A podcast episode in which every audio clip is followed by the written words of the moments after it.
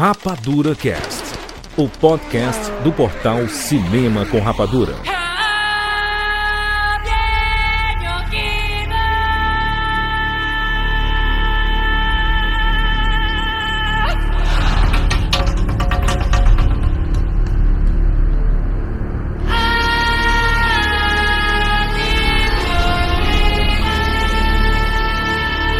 Sejam bem-vindos, séries Rapadura em todo o Brasil. Está começando mais uma edição do Rapadura Cast. Eu sou Júlio de Filho. E no programa de hoje nós vamos falar sobre Duna. Estamos aqui com o Tchak Siqueira. Choca! Espero que vocês algum dia saibam o que isso significa.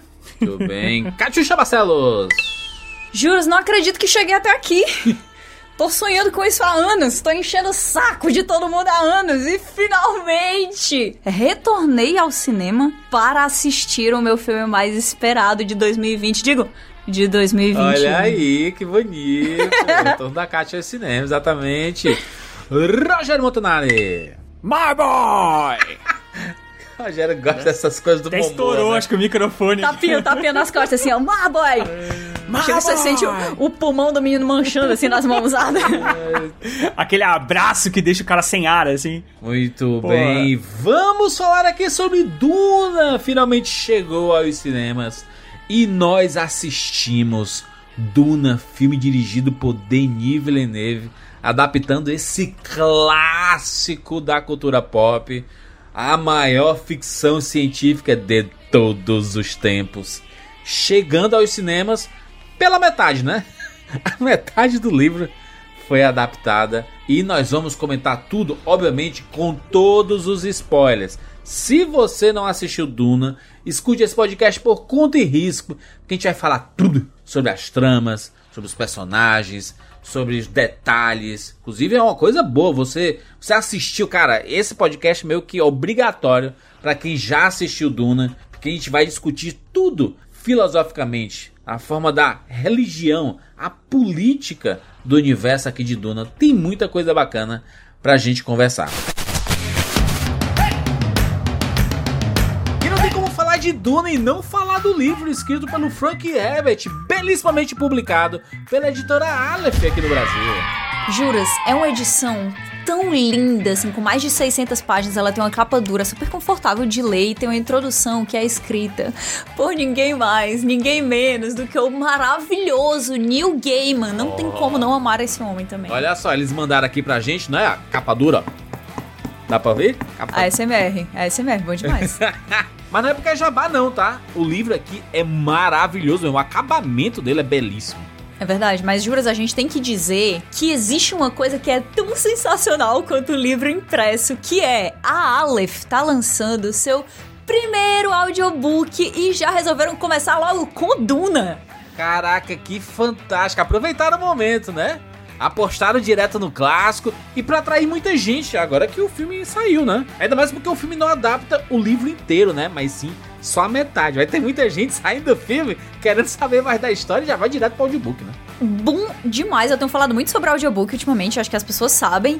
E assim, é uma ferramenta sensacional pra você colocar em dia aquelas leituras que você não tá conseguindo porque você não tem tempo, sabe? Então você tá ali lavando louça, você tá lendo Duna. Você tá ali dirigindo, você tá lendo Duna. Não tem como ser melhor que isso. Exatamente. Pra quem não sabe, Kátia, ou nunca experimentou, audiobook é uma narração, uma leitura do livro, né? Pra quem gosta de podcast, já vai se acostumar muito fácil com o audiobook. No caso aqui do audiobook de Duna, todo o material do livro impresso foi adaptado, inclusive a introdução do New Gaiman, né? E olha que maneiro, Kátia, todos os trechos de Duna que vocês irão escutar no podcast de hoje são do audiobook de Duna da editora Aleph. Então vocês vão ter aqui nesse podcast uma boa amostra de como ficou sensacional o material que eles produziram. É, o narrador do audiobook é o Regis Salvarani, enquanto aí eu, Pekarovich, vai narrar os trechinhos da Princesa Irulan, que abrem todos os capítulos do livro, assim, maravilhoso mesmo. E o audiobook de Duna da editora Aleph já tá disponível nas principais plataformas de streaming de livros, como a Storytel, YouBook, Toca Livros e também tá nas lojas que vendem de forma permanente, né? Pra você ter aí contigo pra sempre, tipo Kobo e Google Livros.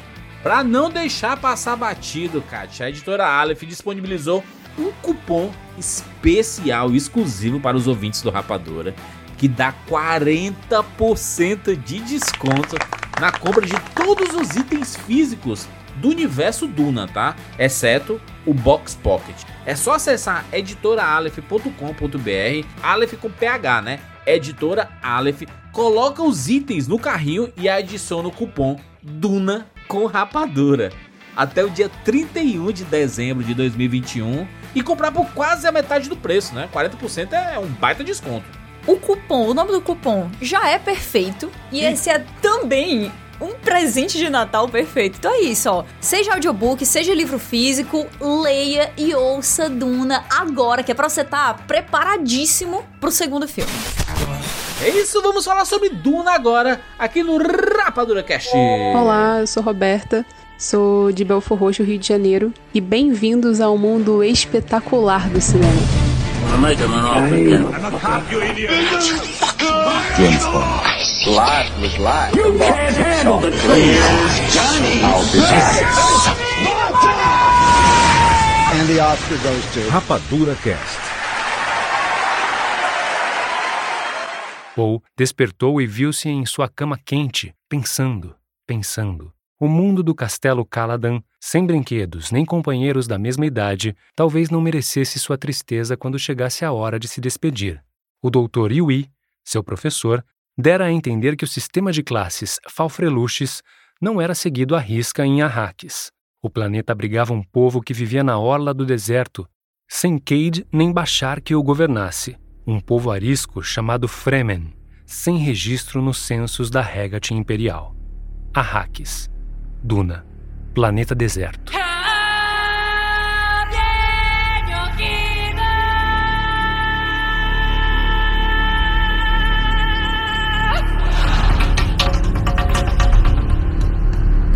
Chegou a hora de falarmos sobre Duna. Finalmente, cara, este filme demorou, demorou para ter uma adaptação depois daquele filme clássico, né? que foi lançado há muitos anos atrás. Duna é um clássico da ficção científica, um clássico da ficção científica de fato. É mesmo assim, tipo as pessoas, é tipo no sentido de que, cara, é Sim, é modificador. É, uh -huh, em todos os sentidos. É? Em todos os sentidos. eu, nem, eu, nem, vou te deixar acabar. É em todos os sentidos. É, a gente tá falando de uma obra, certo? Que você tem um, um jovem que é o Messias profetizado, que ele luta com lâminas, ele tem poderes de manipulação mental, certo? A voz lá, que luta contra um império, soldados desse império mascarados, com armaduras, etc. Isso é Star Wars, né? Você tá falando de Star Wars, né? Sim, mas é curiosamente de Duna. Curiosamente. Seis aspas, né? É. é, mas eu acho que não é. E não é só Star Wars, não, cara. Muita coisa da cultura pop é, veio, veio daí, né? E aí até fica uma sensação, se você vai ler agora, ou se você vai assistir o filme agora, fica uma sensação de que, tipo, eu já vi isso antes. Síndrome de John Carter. É tipo aquela sensação. Isso, John Carter, é aquela sensação que a gente teve assistindo Avatar. John Carter é o pai assim. de todos, na verdade, né? Se pensar. É, o é. John Carter, sim. Sim, exatamente. Eu acho que até o. Será que o. Acho que o Duna é, de depois, né? Duna é de 65. Caraca, mas o John Carter é de 1900, é bem, mano. É bem depois. Cravado. É, eu acho que até. Tem coisas parecidas, inclusive. Eu acho que até o Duna tem um pouco. 1912, tá? Especificamente 1912, o, o livro do John Carter. Uma das coisas interessantes de Duna, que eu acho que mais interessantes no, no meu caso, não é, não é nem a história em si do protagonista e na jornada do herói, que é basicamente uma jornada do herói e tudo mais, né? Do, do escolhido, né? O Chosen Não, One. na verdade, na minha opinião, Rogério, o Duna subverte a jornada do herói. É, exatamente. completa, aliás. Na verdade, assim, o que a gente vai. O que a gente assistiu aqui em, em Duna Parte 1, né? Falando do filme, e o que a gente vai assistir no, no Duna Parte 2 é exatamente isso. É a subversão da jornada do herói, porque a gente supõe que o Poe é o herói, mas a gente vê ele constantemente tomando decisões e, e, e, sabendo de coisas que deixam claro que ele não é o herói, mas ainda assim a gente tá lá torcendo por ele por um misto de costume e talvez de etnocentrismo, sabe? Mas o, o fato é que Duna é uma história anti-messiânica, na é. verdade. É. é. uma, é uma história. A gente vê o, o, o Paul, a gente entende. Primeiro, ele é fruto de milhares de anos de, de reprodução controlada das Bene Gesserit para que é, linhas genéticas se cruzem de uma maneira extremamente específica para que eles, elas possam produzir ao longo desse tempo todo pessoas específicas para depois essas pessoas específicas encontrarem com outras pessoas específicas para terem um herdeiro e aí de novo continuar isso, para que elas consigam formar Kwisatz Haderach, né, que é visto como esse escolhido, é falado Sim. como se fosse o escolhido, mas que eu acho que fica bem claro que na verdade é o fabricado, né? Não existe escolhido quando você passa milhares de anos bridando a galera para chegar em uma pessoa específica, não é? Ele não foi escolhido. É eugenia. Isso é literalmente euge- eugenia. Então, mas peraí, no geral, no geral, sim, tá? Assim, no, âmbito geral da história, sim. Mas pra ele, ele nasceu o escolhido. E ele é, a mesma, é tipo é tipo o Neo. O Neo, ele, ele era uma falha da Matrix. Então ele era também um escolhido, é, era uma coisa pré-programada, mas que ele teve que acertar como um escolhido. Ele é o cara fraco que sabe que tem poderes, que ele vai ter que. Cara, é muito parecido. É Jornada do Herói, desculpa, também, desculpa né? vocês. É totalmente Jornada do Herói, mano. É, tem uma diferença gigantesca. No caso do Neo, é, foi uma profecia plan- é, também foi uma coisa de, plan- de profecia plantada, era uma forma de controle, etc. Que é completamente baseado em Duna. 100% Isso também. baseado em Duna. Também, mas no caso do Neo, ele ele mesmo, ele pega essa trope do escolhido que foi plantada, mas ele subverte pra realmente libertar o povo dele, certo? No caso do Paul, ele aproveita a questão da religião plantada, da, da messianidade plantada para os próprios interesses. É, não dá pra julgar. é, aliás, dá pra julgar sim, né? É, se a gente for falar do filme especificamente, as decisões que o Denis Villeneuve, né, e sua, e, e sua trupe, Denis Villeneuve e companhia vão decidir trabalhar o Paul, não quer dizer que na obra original seja da mesma forma, né? Porque o, a gente tá acostumado de forma mainstream a esse tipo de herói que o próprio Rogério falou, né? Do Neo, a própria Agorn ali, né? Se pensar, o Luke Skywalker. São, são personagens assim que você gosta mais. Eu acho que o, o Paul do livro, e eu posso falar com propriedade porque eu li a metade do, do Duna. Aliás, eu li não. Eu ouvi a metade de Duna. É, e a gente teve a, a, a, a, experiência multiplataforma, Judas, porque você leu Sim. metade, você ouviu metade e eu li metade. Então, Não, e eu, não, e, e- e eu tenho um livro, inclusive, da Aleph aqui. Eu também e é- tenho, ó. E é, e é um Também livro tenho. muito, muito maneiro. E você vê o começo como é diferente comparado com o filme. É, é legal essa experiência da comparação. Normalmente eu não gosto de fazer isso. Que é consumir a obra que, que tá sendo adaptada, que eu vou assistir o filme, porque é, eu já, já falei isso dezenas de vezes, acho que vale a pena repetir. É, o filme, ele não dá 100% de spoilers do, do livro. O livro dá 100% de Nunca. spoiler do filme. É, nem, às vezes nem sempre, né? Porra, às vezes nem sempre é ótimo.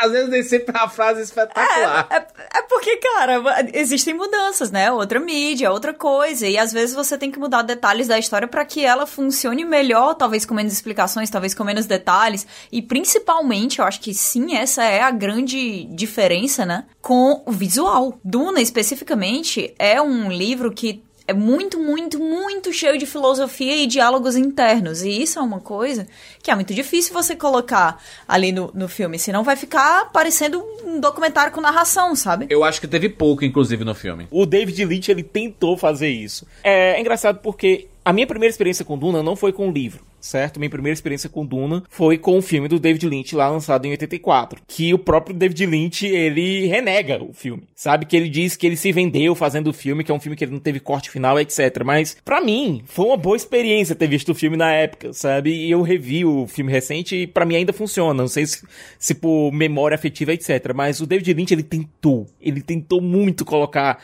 é, os pensamentos dos personagens. Mas naquela lá- época, ô, Siqueira, eu não vi o, o Duna de 84, tá? Eu tenho lembranças de cenas é, desse filme, porque quando a gente fala de ficção científica adaptada pro cinema, Duna sempre vem na- na- nas, nas conversas, né, em vídeos, se você pesquisar, se você estudar. Mas, cara, o Paul daquele filme, ele não é um jovem, né? Da, como no livro. Cara, né? o. Deixa eu ver dar uma olhada aqui qual era a idade do, Paul do, do Kyle MacLachlan naquela época. Mas era o primeiro, o primeiro filme do Kyle MacLachlan. Hoje ele tem 62 anos, né? 30, e... 30 anos ali. Não, 84. É. Chaves, carai. Não, mas é, é, é total Chaves. É Ele tinha total. 25 anos, gente. Ele tinha 25 anos. Visualmente ele parecia um homem formado. Na filmagem, na filmagem ele tinha 23. Vamos ver aqui o Timothée. O Cara, Timothée Chalamet, se me falarem que ele tem 15, eu vou dizer, ah, é que ele tem cara de moleque. O, o próprio Tom Holland, né? São, o- é porque hoje a gente tem adultos com cara real de crianças, e naquela época, muitos adultos faziam papéis de jovens e eles já eram muito mais velhos, né? Cara, o Chalamet hoje tem 24, então eles filmaram com a mesma idade, mais ou menos, mais ou menos idade, 23 anos. Só que o Chalamet tem cara de moleque, né? 22, 23 anos. É que não tinha. Não existia os cremes lá, né? O sol era mais forte, essas paradas a assim. água, e a água não era filtrada. Mas, tipo, a idade era a mesma. Por muito tempo, a minha imagem do, do Portraits era o Kyle MacLachlan. Era a minha imagem que eu tinha. Sim. Como eu cresci com, a, com o filme, eu só fui ler o livro lá em 2010, por aí. Eu cresci com o filme. Eu cresci com a imagem do filme. Se Duna, o livro, ele subverte a trope do, do escolhido, a trope do, da jornada do herói, o filme é. O filme do David Lynch é jornada do herói pura. Pra gente começar a falar sobre Duna, acho que seria bom a gente fazer um preâmbulo aqui sobre a história especificamente. Eu li, como, como eu falei, eu, eu li o livro, não, mas não li tudo, né? Existem muitos livros é, do universo de Duna, né? Nem, nem todos são escritos pelo próprio Frank Herbert, mas tem muita. Tem muito background, né? Tem muita história. E se você pega o filme, né? Esse do, do Denis Villeneuve de 2021, pela primeira vez, não conheço nada de Duna e você vai assistir, nos primeiros, sei lá, 30 minutos você percebe a riqueza do universo, que a quantidade de coisas que existem ali, inclusive é muito fácil de você se perder, porque fala, cara, é tanto nome, é tanta coisa ali, ok, que é fácil de se, de se identificar, a parada do, né, o Império Intergaláctico, a parada meio feudal, né, que tem as casas que estão em cada um em cada planeta, essas divisões, aí você meio que consegue compreender porque a gente vem de Game of Thrones, a gente vem de é, do próprio Star Wars, né? Então não parece tão distante assim, apesar de todos esses, inclusive, serem é, inspirados no próprio Duna, né? Do livro do Duna. Mas você, você consegue reconhecer logo de começo ali que que Duna é muito rico, né, em termos de universo, né? Todas as casas, os, os mundos diferentes, a forma como o Frank Herbert ele descreve tudo, parece que você tá mergulhando naquele universo. Eu não diria que ele faz a mesma coisa que Tolkien, por exemplo, que passa 500 horas descrevendo, 500 linhas é, descrevendo é, a fauna e a flora do local, sabe? Mas a forma como o Herbert escreve, ele te coloca dentro do mundo, mas ele não perde o fio da meada, entendeu? É uma forma mais moderna de escrita. Até porque existem algumas décadas de diferença entre as duas obras. Mas, sim, eu acho que é, é, é muito fácil se colocar que Duna é está para ficção científica como O Senhor dos Anéis está para fantasia. Sim, acho que a, a grande discussão que, que tem-se normalmente é uma comparação entre Duna e Fundação. Uhum. Mas Duna, assim, salvo engano, até hoje é a obra de ficção científica mais vendida da história. Números atualizados, inclusive, né? Que é, isso era, era. Sempre foi falado desde lá dos anos 80. Que Duna era. E aí o, a- esses números foram atualizados e continua sendo a obra Ah. de ficção científica mais vendida da história, né? É um universo, é um universo extremamente, extremamente complexo, com estruturas sociais extremamente complexas e com uma visão de futuro que é incomum. Bastante incomum e uma visão de ecologia muito sofisticada. Eu acho que, que Duna, ela é uma, é uma obra que traz pra gente discussões políticas muito fortes, discussões religiosas muito fortes, discussões filosóficas muito profundas. E essa parte ecológica, que tem muita gente que é, meio que esquece de citar várias vezes quando a gente tá falando de Duna, ela é extremamente importante pro Frank Herbert, né? Ele era um- um- uma, uma pessoa muito focada nesse, nesse aspecto da, da ecologia em si e da maneira como a nossa sociedade inteira gira em torno do, do petróleo, basicamente, assim como a, como a sociedade de Duna toda gira em torno do, da especiaria, né? Do spice, de melange. É muito doido porque eu não, eu não consegui compreender. A, a, espe- a especiaria é assim, você entende o sentido dela prático ali, né? Porque tem o Shai Halud, que é aquela minhoca gigante, né? Que tá no deserto de Duna, né? Duna é o planeta Hax. E é ótimo apelido, né? É que nem tem Jericoacoara e a, o pessoal chama de Jeri, entendeu? Eu não sei bem se é assim, não, mas beleza. Mas assim, quando, quando você. O, o Shai Halud lá, ele come- começa. São vários, né? Inclusive, não é só um, né? Existem vários. Ou é só um? Só uma minhocona? Não, não, são vários. São vários, né? Existe uma. São vários, existe, é, existem várias, várias fases do ciclo de maturação dessa mesma criatura e Aham. a, a- o funcionamento de, de Arrax como um todo depende. Depende não, mas tá. tá é, depende também, né? Tá, tá muito interligado a, a todas essas fases. Cada uma Entendi. dessas fases. E cada uma delas eh, vão, vão ser exploradas em momentos diferentes. A gente vai ver na, na parte 2 algumas outras coisas em relação a isso Aham. do. Da, dos vermes de areia, né? Do, do Shai Hulud. É. Mas aqui a gente vê. É é uma coisa im- importante sobre essas criaturas é que a gente enxerga elas sobre duas óticas.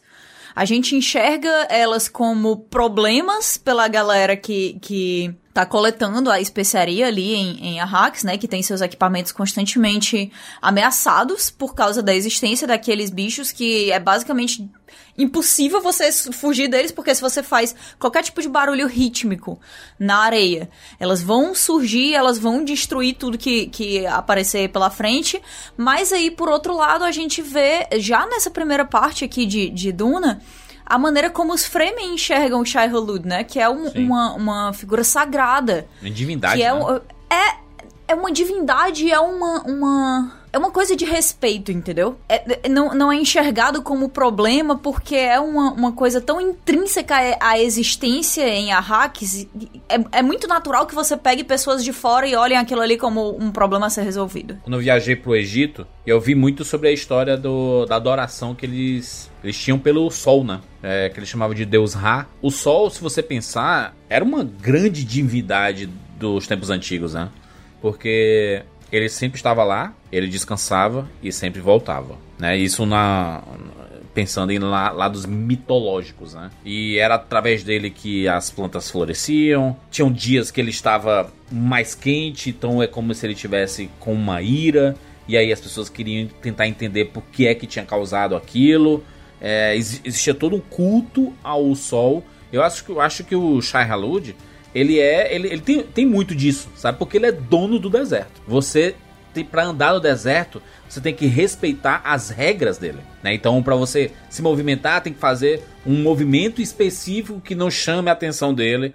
É, é como se não atrapalhasse o, o habitat dele ali, né? A especiaria, especificamente, né? Que a gente estava falando antes que a riqueza do planeta Arrakis, e por isso que é um planeta muito requisitado por vários, por várias casas, né, por- pelo império inteiro, é que ela é utilizada para muitas coisas, né? Algumas pessoas utilizam até como na, na, na comida, tem gente que utiliza como droga mesmo, né? Que fica entorpecido e você consegue ter visões.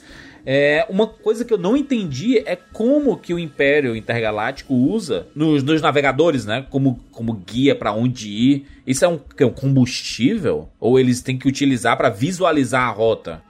É porque isso a gente não viu nesse, nesse Duna do Denis A gente não Villeneuve, viu. tá? Não é mostrado. Só diz que a especiaria melange ela é necessária para a navegação interestelar. O filme só diz isso. A informação que o filme passa é isso. Uhum.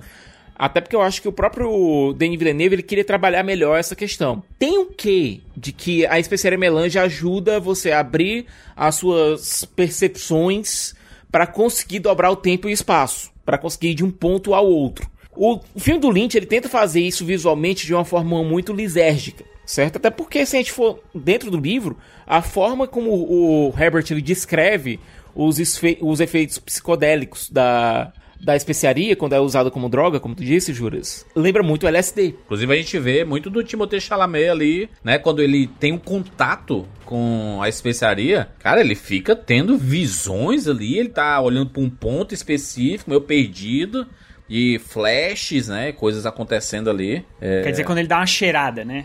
Sim, Dá uma cheirada. dá uma fungada, né? No negócio, sem querer, né? É, toda vez que a areia sobe assim, né? Que ele tem contato mais próximo com a areia, ele é afetado. Né? Porque a gente vê que o Poe ele tem uma sensibilidade maior à especiaria melange. Sim, porque ele, ele já tem. Ele tem poderes ali, né? O Poe ele não é uma pessoa comum. Né? É uma pessoa que foi treinada, né? Pra expandir sua cabeça, sua mente. E ele desenvolveu esse- esses poderes, né? O poder da voz, por exemplo, né? Que aí a gente não sabe muito bem como é que funciona isso. Porque tem as Bene Gesserit que você eu, eu tive um pouco de dificuldade de compreender sobre elas. São mulheres, né, que acabam. tem uma ordem, né? Acaba desenvolvendo com um treinamento determinados poderes. Mas isso serve pra qualquer pessoa? Ou existe pessoas que têm aptidões para desenvolver esses poderes. Ah, todas as Bene Gesserit fazem parte dessa, dessa coisa toda, desse plano de eugenia que foi comentado agora aqui no, no começo do, do podcast, né? Então elas também são seres eh, criados barra selecionados. E elas são uma irmandade que tá infiltrada em espaços extremamente influentes da sociedade, né? Dessa sociedade, desse império feudal de Duna. E elas são cheias de segredos e coisas estranhas. É como se elas fossem de fora vistas como. É é muito difícil dizer exatamente, tipo.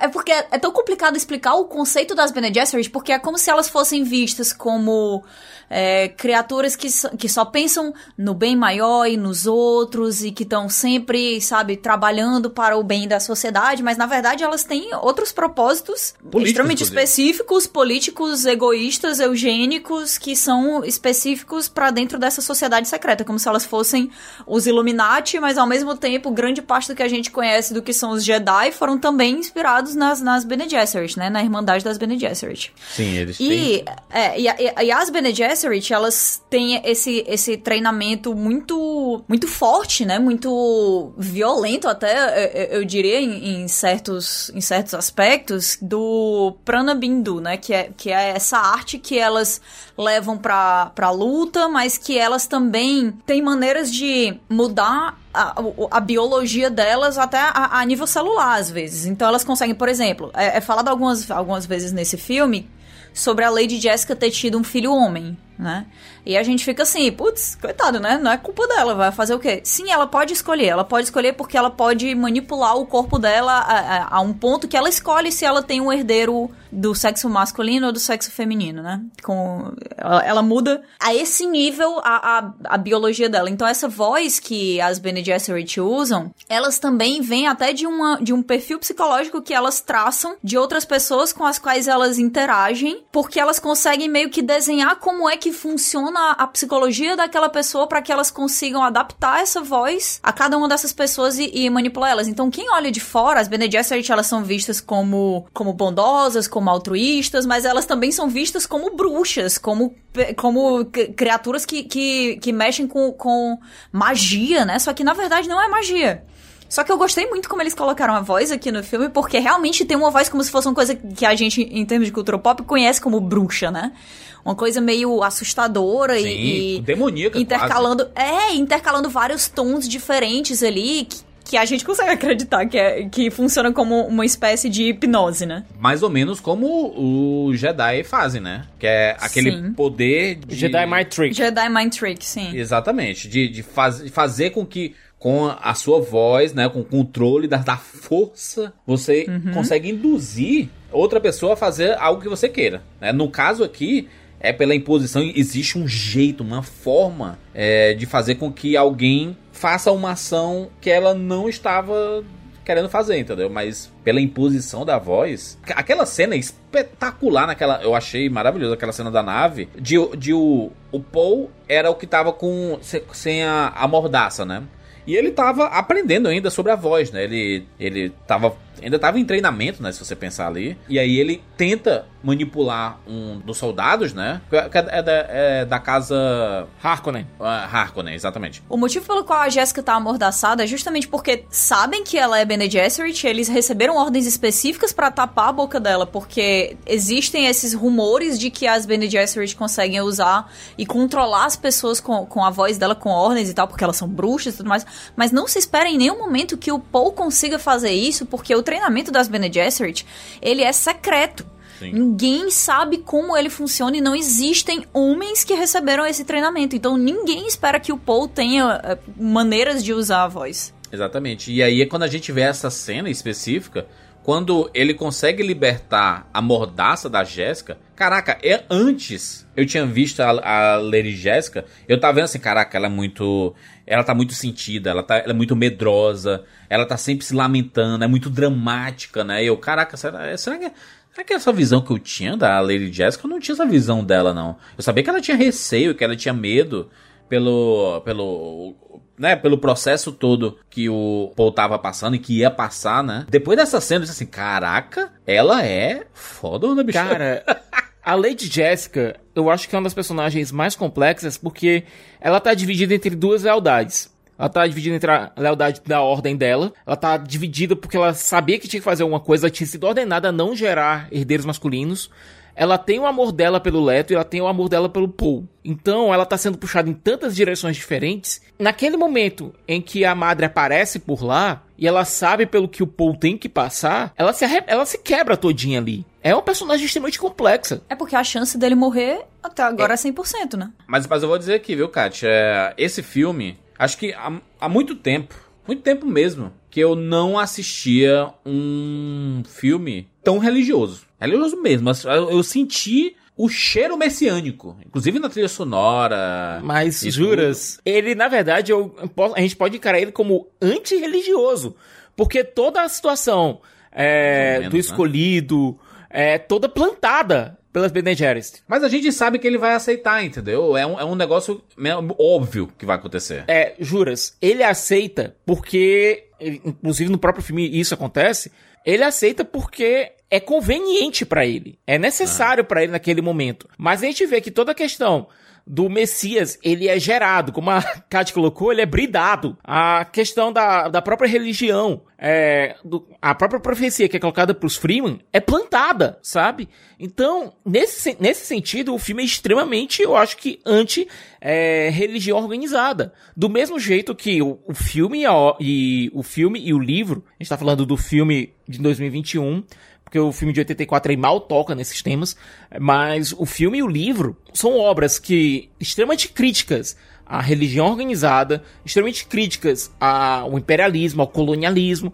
a essa sanha de que grandes impérios têm de sugar até a última gota de um recurso natural é, de um mundo que eles, entre aspas, colonizaram. Entre muitas aspas, porque colonizaram significa invadiram, né? É, mas eu, eu, eu en- eu entendo que é crítico, né? O, o- ele expõe esse- esses fatos, assim, pra ex- exatamente expor essa crítica, né? Já que ele tá mostrando que essa combinação de religião e política, ela é muito perigosa, mas ela tem lá, né? O mundo é feito todo à base da religião. Não, ela tem lá crenças. porque ela é plantada de propósito para que uma sociedade específica, no caso das Bene Gesserit, possa controlar e usar essas lendas pra fazer valer o plano eugênico delas. Porque não é falado com esse nome no, no filme, mas existe o, a coisa toda da missionária protetiva das Bene Gesserit, onde elas é, viajam pelo, pelo mundo, há, há muito tempo viajaram, foram encontrando sociedades, aspas, aspas, primitivas, né, ao longo do, do, do universo, e foram plantando essas lendas, que muitas vezes são lendas diferentes umas das outras, e que as lendas são adaptadas à ecologia toda e à geografia dos lugares onde elas encontram essas, essas sociedades, Pra que um dia, se alguma das irmãs Bene Gesserit for acabar em um lugar próximo àquele povo, existir uma maneira delas usarem essas lendas que foram fabricadas pra que aquele povo sirva os propósitos pessoais delas. É né? muito diferente de, do cristianismo, né? É, Não é muito diferente do que a gente vê é, em termos A coloniais. religião é, é isso que eu tô, é o que eu tô pensando aqui. Ele, ele pode não ser um filme espiritual, mas é um filme bem religioso. Muito religioso, Eu acho sim. que ele, É. ele, ele mostra exatamente como funcionam as religiões, é, principalmente essas religiões que se espalham melhor entre pessoas é, menos instruídas, assim, porque apesar que eu acho que tudo isso que vocês estão falando é muito interessante e tal, mas isso cê- vocês estão, como vocês já leram o livro, é, e a- eu sei que a Kátia, por exemplo, é muito apaixonada pelo livro e tal, né? Uma das referências aí no, do Brasil, né? As pessoas querem saber o que a Catiuxa achou do Duna, porque todo mundo sabe que a, a adora o Duna. Mas eu acho que vocês estão. Colocaram a responsabilidade da Kátia agora, meu Deus do céu. Acabou pra mim! A filha do Frank Herbert tá aqui, rapaz. Jurandir, Catiuxa É, Barcelos Herbert, sempre soube. Rapaz, que morte horrível. olha a propriedade com que a gente fala de Duna, nós três aqui, até o, o Siqueira ainda Não, mais. Sicas, Sicas é leitor. Siqueira ainda mais. Oh. Mas a- a- olha a propriedade Mas com que a vocês são fala. leitores também, Rogério. Não diga isso não. Então, mas eu acho que ainda vocês estão fazendo uma, uma leitura do filme encaixando muito do que vocês já sabem da Ah, mas é claro, Ah, porque... eu tenho certeza. Mas, É, mas, tenho mas, certeza sim. mas isso porque não é um podcast só sobre o filme, né? Não, não, não, não, sem dúvida, sem dúvida. Mas, mas falando do filme. Eu vi isso sendo colocado no filme, eu vi isso no filme. Isso foi colocado. Minimamente, pelo menos, né? De maneira mais sutil, mas foi. Eu só, eu só- olha, eu só vi em algum, em, em poucos momentos eu vi é, a, a- a- principalmente a madre lá, né? Tipo, seria a madre superior. É, a reverenda Tá madre. assu- Assustadoríssima ali. Caraca, eu fico cagaço. Mas ela, é, ela fala em alguns momentos que. é, ela fala mais ou menos da, da linha delas, da linhagem, que, e que, tipo, o tempo pra elas não é o agora. Elas não se nunca se preocupam com o presente, elas estão sempre se preocupando com o futuro, né? Porque é, é, é isso que elas vêm fazendo. Planos vêm dentro de planos, manipulando, Rogério. planos dentro de planos e tudo mais. Mas toda, toda essa. Esse pano de fundo não tem no filme. Sim, não tem. não tem, Mas também, mas isso é uma Ainda, coisa né? que você sente lendo o próprio livro também. Eu acho que se você não, não for ler os apêndices, né, que estão lá atrás, que inclusive eu tinha até falado pro meu irmão, não, vai lendo os apêndices que tu vai entendendo. Aí ele ficou assim, tá, mas eles são cheios de spoiler.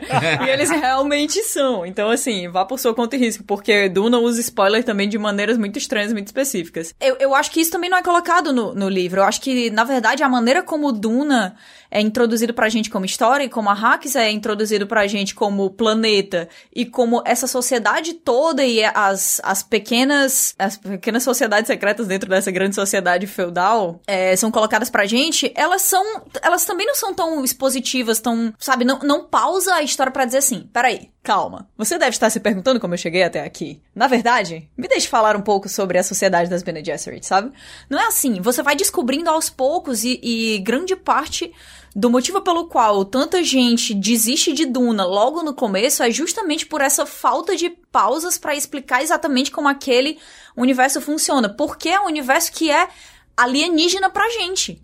Aquela, a, a, a maneira como aquela sociedade funciona é muito estranha pra gente. Essas, esses detalhes dessas sociedades que, que aparecem como as Bene Gesserit são estranhos pra gente. Só que o que, é- o que se mantém em comum do nosso universo, da nossa vivência e das coisas que aparecem em Duna é o elemento humano. E é aí que a gente encontra a nossa, o nosso porto, né? O momento que a gente se vê dentro daquele, daquela história e que a gente consegue enxergar as motivações de qualquer pessoa ali tentando colocar a nossa experiência em cima é justamente por causa do elemento humano. E aqui nesse, nesse primeiro filme, eles colocaram também várias informações soltas. É, eles. Várias, várias coisas. Eu não esperava, inclusive, que muitas coisas fossem explicadas e elas. Não explicadas, né? Mas citadas. E elas foram. E fica meio jogado pra, tipo, olha, tá indo lá. Em algum momento vai se organizar e você vai entender como é que funciona. Eu acho que a própria história do Paul como essa figura messiânica na minha opinião pessoal, tá? Foi também colocada aqui nesse primeiro filme de uma maneira que é quase uma armadilha pra gente como, como audiência, porque a gente tá acostumado a, consumir essas histórias e ver isso aí acontecendo. Então a gente vê o Paul dis- eh, discutindo com a Jessica sobre essa coisa da missionária protetiva, né? Que ele diz assim: os mitos das Bene Gesserit foram plantados aqui. Eles estão chamando você de, de escolhido porque foi plantado aqui é, é, essa história, né? Que essa, essa profecia de que um dia apareceria esse, esse, esse tal escolhido e tudo mais. É, e aí ele fica assim, ah, eu não sou o, o The One, né? Eles só acham que eu sou. Eles foram mandados acreditar nessa história aqui. Mas logo depois, no final do filme, a gente vê a Jessica dizendo assim: não, vamos pra fora desse planeta, vamos embora. Se você não quer cumprir essas suas visões aí de que tá tendo uma guerra no seu nome, que você ficou chorando e babando e desesperado que, que ia dar tudo errado, vamos embora desse lugar, meu amigo. A gente resolve aqui esse negócio. E aí ele fica: não, eu vou ficar aqui. Meu lugar é aqui. Então ele escolhe conscientemente o caminho que ele vê maneiras terríveis que aquele caminho pode acabar. E ele fica pistola, né, Kat? Ele fica pistolaço, cara. Ele, ele, ele escolhe fazer o que aqueles mitos que ele tava logo antes condenando e achando baixo e ridículo eles fazerem, as Bene Gesserit fazerem aquilo ali pra controlar aquela, aquela outra cultura, ele vai lá e usa desses mitos. E ele escolhe isso de maneira egoísta. Mas claro, mas quando você descobre que você foi criado para ser isso, é como se você não tivesse tido escolha, entendeu? Ele tinha a escolha de ir pro espaço e renegar aquilo ali. Agora ele resolveu abraçar as visões porque elas melhor servem pra ele naquele momento. É que ele quer sobreviver também, né? Não só sobreviver, mas vingança. Não, então, é isso que eu ia dizer. Tem uma reverência ao pai dele também, né? Porque o pai dele tinha essa No ideia Leto, né? de. Isso, é, o pai dele tinha essa ideia. Aliás, o, o ator tá fantástico, né? O Oscar Isaac é maravilhoso, O Oscar né? Isaac tá, ele tá maravilhoso nesse papel aí, tipo, ele aparece pouco. Eu fico com pena porque um monte de personagem bom simplesmente morre. E eu fico assim, meu Deus do céu, putz grila. Mas é, isso que é o problema de quando você tem um elenco muito, muito bom, né? Porque nunca ninguém, todo mundo, nunca todo mundo vai ter o espaço que merece. Olha, por, é, Rogério, por mais que o Oscar Isaac esteja bem no filme, eu não senti tanta morte do Leto, sabe, por exemplo. Não, não senti. Não, não senti Eu, também. eu não gosto senti. do Oscar Isaac mais do que do, do Leto. Tipo assim. Eu não senti. Mas sabe, sabe o que? Você, mas assim, eu acho que aí é- talvez nem seja tanto um problema do filme. É um problema da, da própria história em si, porque a história ela já te conta bem no comecinho que esse cara vai morrer. E você já sabe que ele vai morrer de. né? Então. Não, e a- até morre, mesmo você- se a gente for pensar, cara, a gente tá condicionado já há tanto tempo com ar- os arquétipos de história que Duna, que Duna criou, que na hora que a gente vê a figura do pai, vai morrer. Mas precisa criar, eu acho que é uma falta do filme, precisa criar afinidade. Sabe, de você, assim, cara, esse personagem, é- ele vai morrer. Então vamos criar uma afinidade dele com o filho. Eles têm uma cena juntos, basicamente. Então, ele até assim, tem, sabe? é o que eu ia dizer, ele até tenta naquela cena, né? Que é a cena que eles têm junto lá, que eles conversam, que eu acho uma cena bonita por causa do Oscar Isaac, porque ele, ele realmente se entregou pro papel e aí eu acho que ele consegue vender esse rei, sabe? Eu acho que, Sim. tipo, um rei, como se, ele não é um rei, né? Ele é o, ele é o chefe de uma casa lá, mas é como se ele fosse o rei daquele, daquele local e, e você consegue sentir que ele, ele também sabe que vai dar ruim. Tipo, ele sabe que ele tá indo pra uma armadilha. Uma vibezona Ned Stark sentiu, não? Ali um. Exa ele é muito a vibe Ned Stark, cara. Ned Stark, aliás, ao contrário, Ned Stark é muito a vibe dele, porque, tipo, é esse cara que tá indo basicamente porque ele sabe que vai dar ruim. Ele sa- não era o que ele queria fazer e tudo mais, mas vamos fazer porque é, a gente não nega é, ordens, né? Então vamos fazer e tudo mais. E, é, mas o, o, o que eu ia falar que é o seguinte, que o, que o Paul, ele tem muita reverência com esse pai, né? Ele, ele gosta muito desse pai, e aí ele, ele fala, poxa, se era um, um ideal do meu pai, e se eu tenho as ferramentas pra fazer, vamos fazer. Eu acho que é isso, porque se ele voltasse pra casa dele, ele sabe que os que os Harkonnen iam dar um jeito de invadir lá e tudo mais, né? Então, não tinha muita. mui- o imperador mesmo ia dar um jeito de invadir o planeta dele. Não, não tinha muito como escapar. Agora, assim. Rogério, tem outro detalhe aí. É- É colocado justamente que, olha, o Leto, a- o Leto A3, a influência dele tá crescendo em relação às outras casas, é dito isso, que ele é um cara muito carismático e tudo. Acho massa aquele Atreides, Atreides. A gente Caraca, escuta isso, certo? A gente escuta isso no filme. Mas a gente não sente isso. A gente não sente é, esse carisma todo que o, que o Leto tem, essa, essa intimidação que ele gera junto ao Imperador. A gente, a gente vê um pouco da inteligência dele quando ele percebe, olha, o maior recurso que, que Arax tem, o maior recurso que a Duna possui, não é só o, a especiaria melange. É o, é o deserto em si. É o poder do deserto. Ele fala isso. A gente, a gente vê que esse é um, que ele é um governante perspicaz, é um governante que ele não quer dominar apenas pela força, pela ameaça, pela intimidação, como os Harkonnen fazem, mas ele quer também dominar pelo carisma. A gente nota isso, certo? Mas a gente não vê essa, esse me, o, o que causa esse medo todo no imperador. Cara, eu vejo, assim. Sim, pode ser que eu esteja projetando o, o meu conhecimento do livro no, no filme, e eu tenho total consciência disso em toda, toda a minha experiência com o filme. Ela não tem como simplesmente esquecer o que eu já conheço da, dos livros, né, e da história. Mas eu acho que isso é colocado de maneira relativamente clara no filme, principalmente se você compara o que a gente vê dos Atreides e o que a gente vê dos Harkonnen. É, a maneira como o Vladimir Harkonnen, o Barão, controla as pessoas ao redor dele é muito realmente é, é- é por força, é por violência, é, é realmente um controle, né? E o, o Duque Leto, ele é colocado muito mais como o Alexandre o Grande. Ele aceita toda a fé, ele respeita toda a cultura e, e ele não diz não a, a- a nenhuma ordem, né? E isso é, é para mim, é evidenciado no relacionamento que ele tem, que o Paul tem, que a própria Jessica tem com as pessoas que fazem parte do, do, do círculo interno deles, né? A gente vê essa proximidade que tem do, do Duncan Idaho com o Paul, do Duncan Idaho com a Jessica, que a gente vê o, o jeito que o Gurney Halleck é, se comporta com o Paul como se ele fosse também outro pai dele, como se ele tivesse uma, uma responsabilidade não só de trabalho, mas, mas pessoal, familiar com aquilo ali. A proximidade que eles têm com o Duque Leto. é, na hora que existe uma, uma falha e que a vida do Paul é ameaçada quando eles chegam em, em Arrakis, o, o mentate deles, que até é uma coisa que não é muito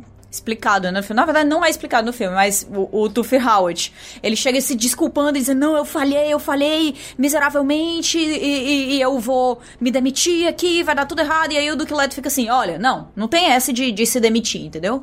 Você vai corrigir a sua, o, o seu erro tentando não cometer outros erros e não perder outras coisas. Vamos descobrir quem é que fez isso aqui. E aí ele sai, sim, senhor. Mas a gente vê, por outro lado, o Vladimir Harkonnen matando a galera que falia com ele. Então, pra mim, isso é, é deixado claro por que que ele é uma pessoa que é visto como um líder nato.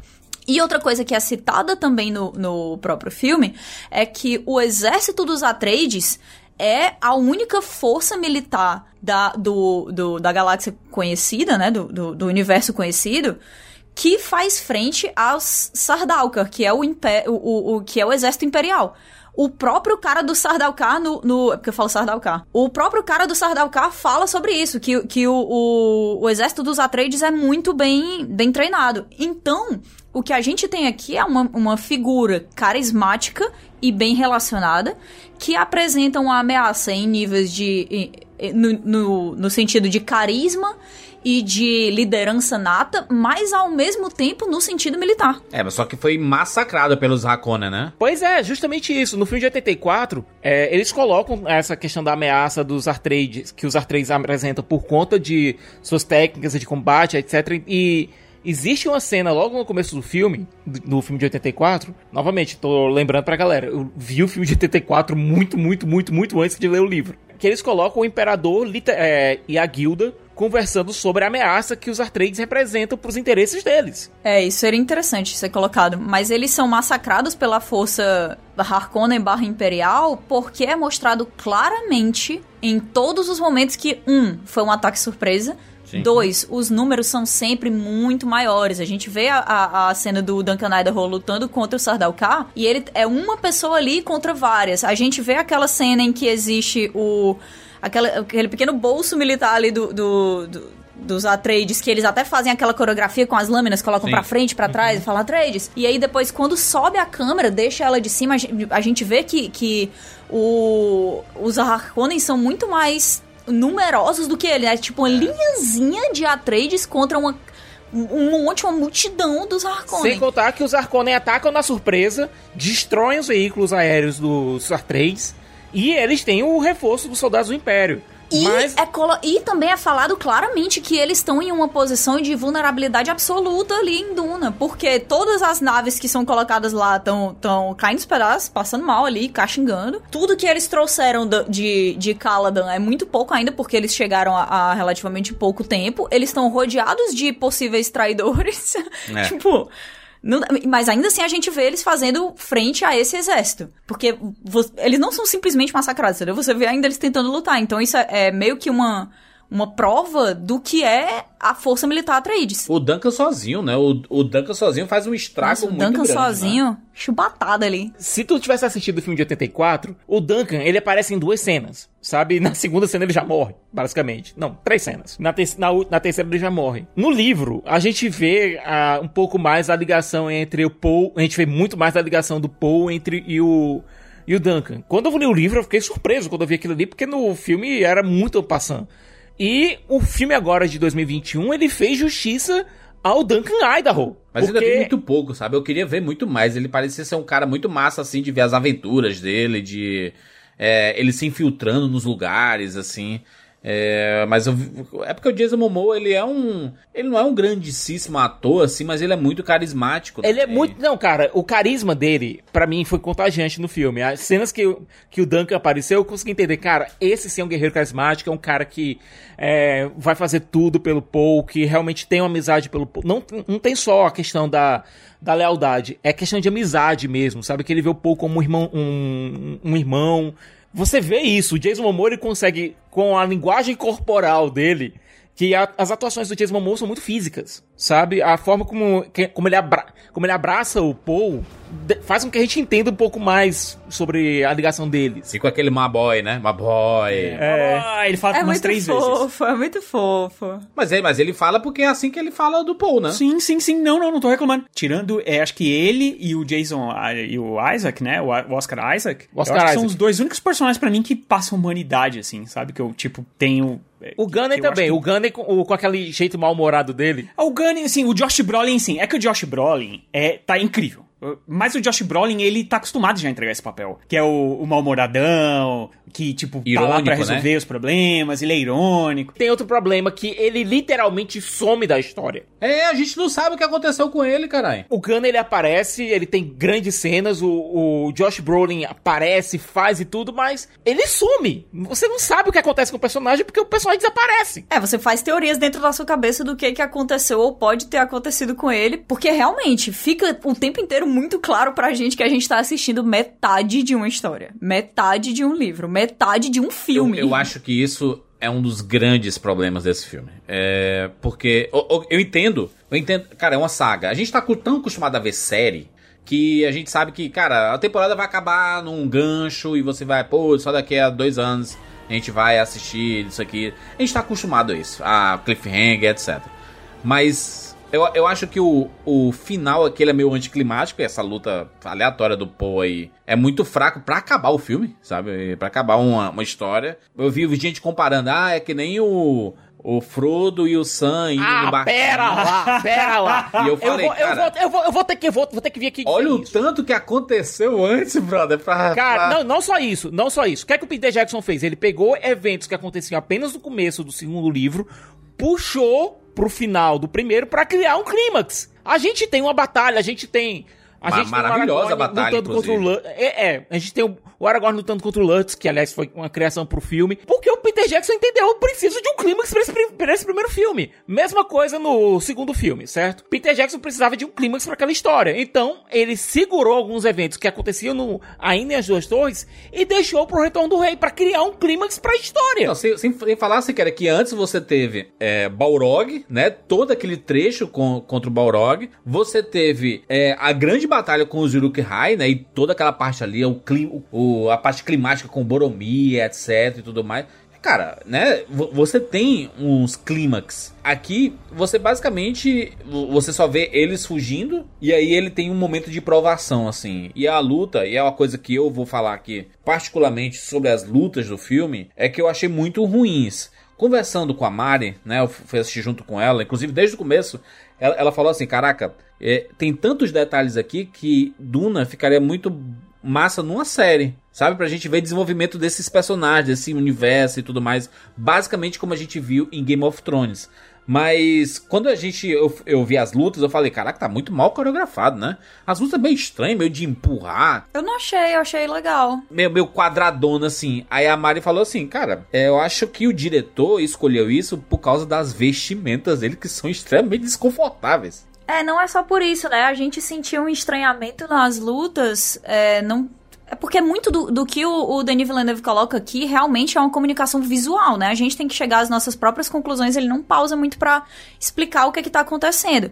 Mas esse estranhamento que às vezes a gente tem assistindo às lutas, vem do próprio ritmo de luta que é comum em Duna, porque eles têm aqueles escudos de corpo que uma bala não é capaz de penetrar, porque ela vem rápido de fora, entendeu? Então é, é falado muito por cima quando o Gurney diz pro, pro Poe assim, a, a, a lâmina vagarosa, ela penetra o escudo. Então é uma luta baseada em você. Então é uma, é uma coisa baseada em você chegar perto, é, encontrar uma abertura na, na defesa da pessoa para que você consiga chegar de maneira lenta com uma lâmina ou com alguma outra coisa similar. Porque se for algo rápido, até um movimento rápido de lâmina, não penetra o escudo. É interessante essa parada do escudo. Eu achei uma tecnologia bem massa. Aliás, o, o filme é muito retrofuturista, né? Ma- Mas muito vibe Star Wars, assim.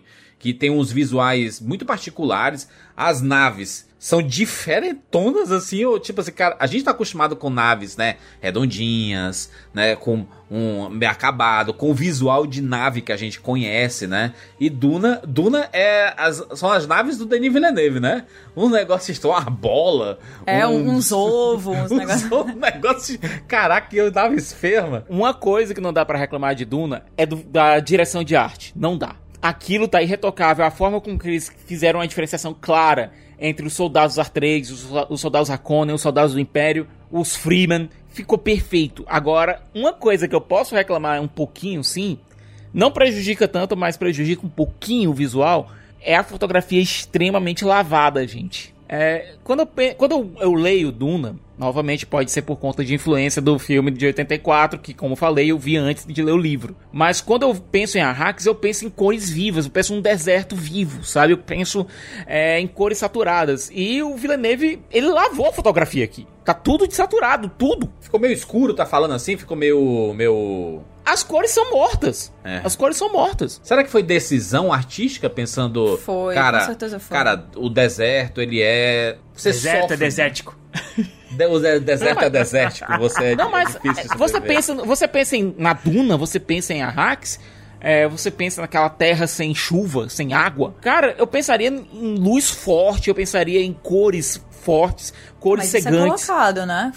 As cores cegantes, o uso do, do- da iluminação ali de Golden Hour é, é constantemente colocado, não só naquelas cenas de, de clipe que tem ali com a Zendaya. É, mas mesmo assim as cores são fracas, as cores são desaturadas. Eu, eu consigo pensar nisso no, no mundo do Barão, sabe? Eu consigo pensar nisso no mundo, no mundo natal deles. Eu consigo pensar até mesmo é, no mundo dos Atreides. Eu consigo pensar nisso por ser um mundo mais aquático, etc. Mas a Hack tinha que ser mais forte, cara. É, e é tudo desaturado. É, é, essa mania que eu não sei. O Zack Snyder ele trouxe isso de maneira mais forte, mas não foi o Zack Snyder que trouxe. Mas existe uma, uma tendência de que seu filme não vai ser levado a sério se tiver muita cor. É, Que eu acho boba. é, é um filme que se passa em mundos alienígenas, certo? Que não tem nada a ver com o nosso planeta. É, inclusive, quando eles mostram o mundo dos Harkonnen, eu acho sensacional. Acho iradíssimo. Sensacional. Tudo ali. Aliás, aliás, eu acho que a melhor coisa do filme pra mim, e a melhor coisa dos livros pra- do livro pra mim, e a melhor coisa do filme do David Lynch pra mim são os Harkonnen. Porque eu acho que eles eles são um sopro de originalidade. Tanto o cara, o do David Lynch é uma loucura. O cara tipo o bicho bebe sangue, né? É, tem toda uma parada tal. A E gente tem um eu acho que pouquinho aqui, até- né? A gente tem um, um pouco. Tem até a hora que os caras estão de cabeça pra baixo. E Não, sendo- não, os Hakone aqui são brutais, são, são insanos, cara. Eu, eu gosto. E não, e o visual mais lavado combina com, combina com os Não, Hakone. e, e você, e você define os vilões, né? Assim, você define assim, cara, eles são os bichos. Não, e aquela coisa.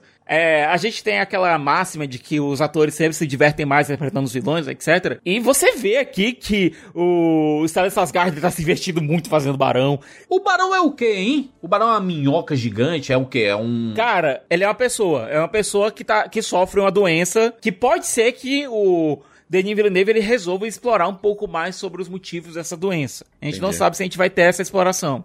Inclusive, nos próprios livros, é, essa explicação ocorre depois. Ele fica grandão ou é a roupa que é esticadona? No livro, é explicado que o, o Barão Harkonnen, ele usa é, os suspensórios antigravitacionais, né? Suspensores anti- antigravitacionais, que são aparatos que permitem que ele, apesar de, digamos assim, pesar, sei lá, vamos dizer que, que a pessoa pesa 200 quilos. Se você usa isso, é como se na verdade você pe- pesasse 40 e pouquinhos quilos. E aí é uma coisa que não coloca peso nos seus joelhos, é uma coisa que não coloca peso nos seus tornozelos.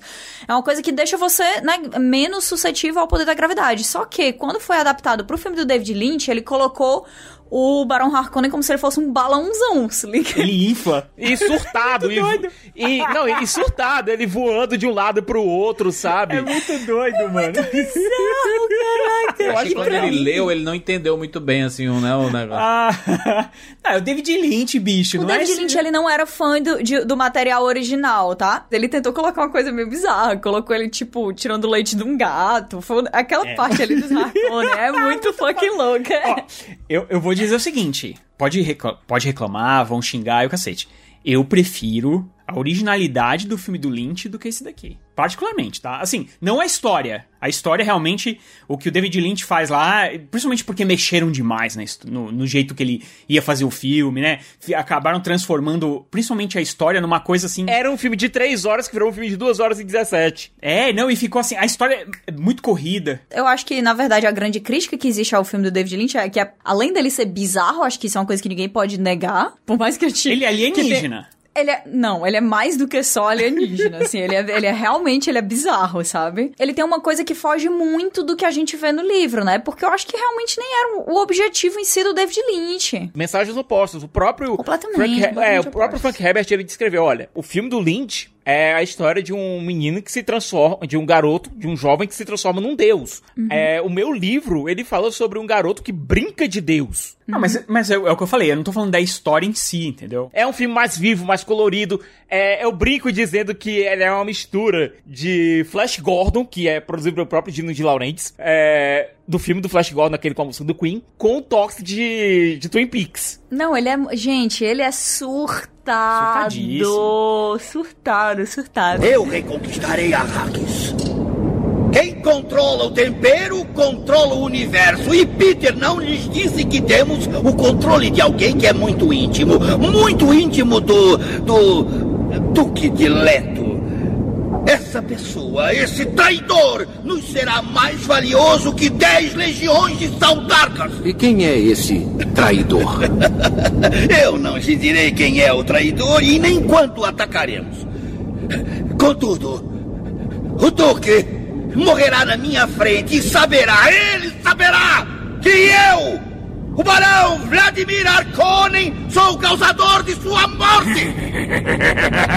Não, e por conta disso, ele se, tro ele, é, ele se torna mais fácil de ser assistido do que o filme do Villeneuve. Tem um bicho lá, tem um ser, né, um extraterrestre, que, é, que são os navegadores. Sim. Que não aparecem aqui nesse filme, né? Aliás, aparecem É. só que encobertos de encobertos, com capacete, etc.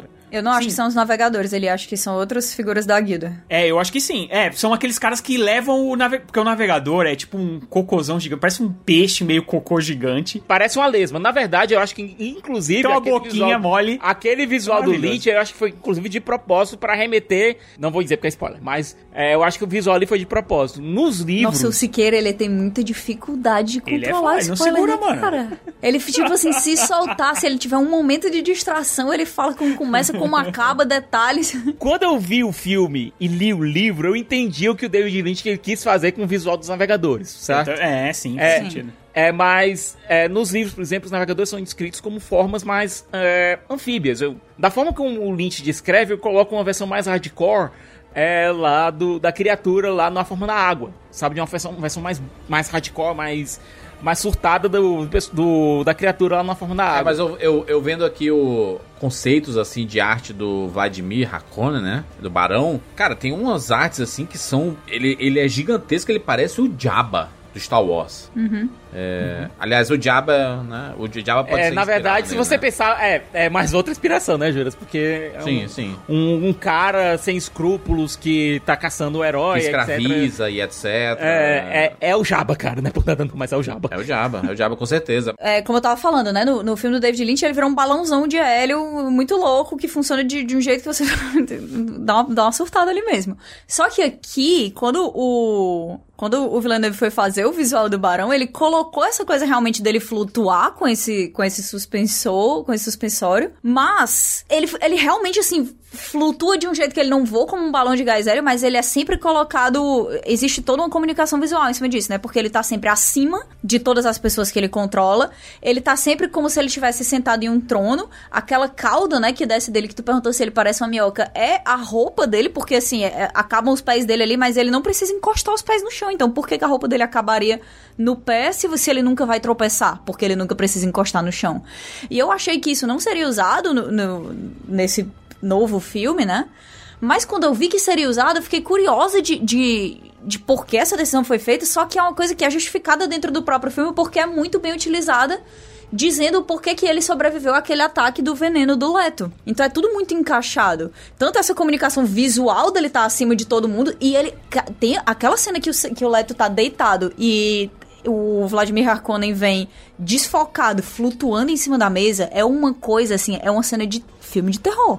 É, terror. Os Harkonnen são a melhor coisa desse filme, não tem nem o que discutir. Cara, o Oscar Isaac pelado, mano. Pelado ali, todo, todo, né? Ainda sob efeito, Aquela né? coisa, do quem assistiu cenas de um casamento não viu nada demais ali, sabe? Não, mas tô de falando que a forma que eles lidam, né, cara? Eles tiram toda a vestimenta dele, deixam ele lá. A ideia ali era humilhação. Deixar o seu inimigo despido, é, completamente vulnerável na sua frente. E toda a parte do plano do doutor é aquela coisa. Quem conhecia os Harkonnen sabe que a- sabia que a esposa dele já tava morta. Só tem traidores aí, caralho. Porra, tu- todo lugar que olha pro lado tem traidor, gente. É, pô, é isso aí mesmo. A, a sensação é exatamente essa. É uma trama política. É, o doutor, ele, racionalmente, eu acho que ele sabia que a esposa dele estava morta, mas ele tinha ainda a esperança de que ela ainda estivesse viva. Por isso ele traiu os Artrades. Por isso a traição. Dá pra entender. E, inclusive, isso reforça os, ah, o modus operandi do, dos Harkonnen. Sabe? Eu, eu gostei disso. Agora, também tem a questão do plano do dente, do veneno, etc. Cara, tudo aquilo ali podia dar certo o plano era bom, o plano era sólido. E eu acho que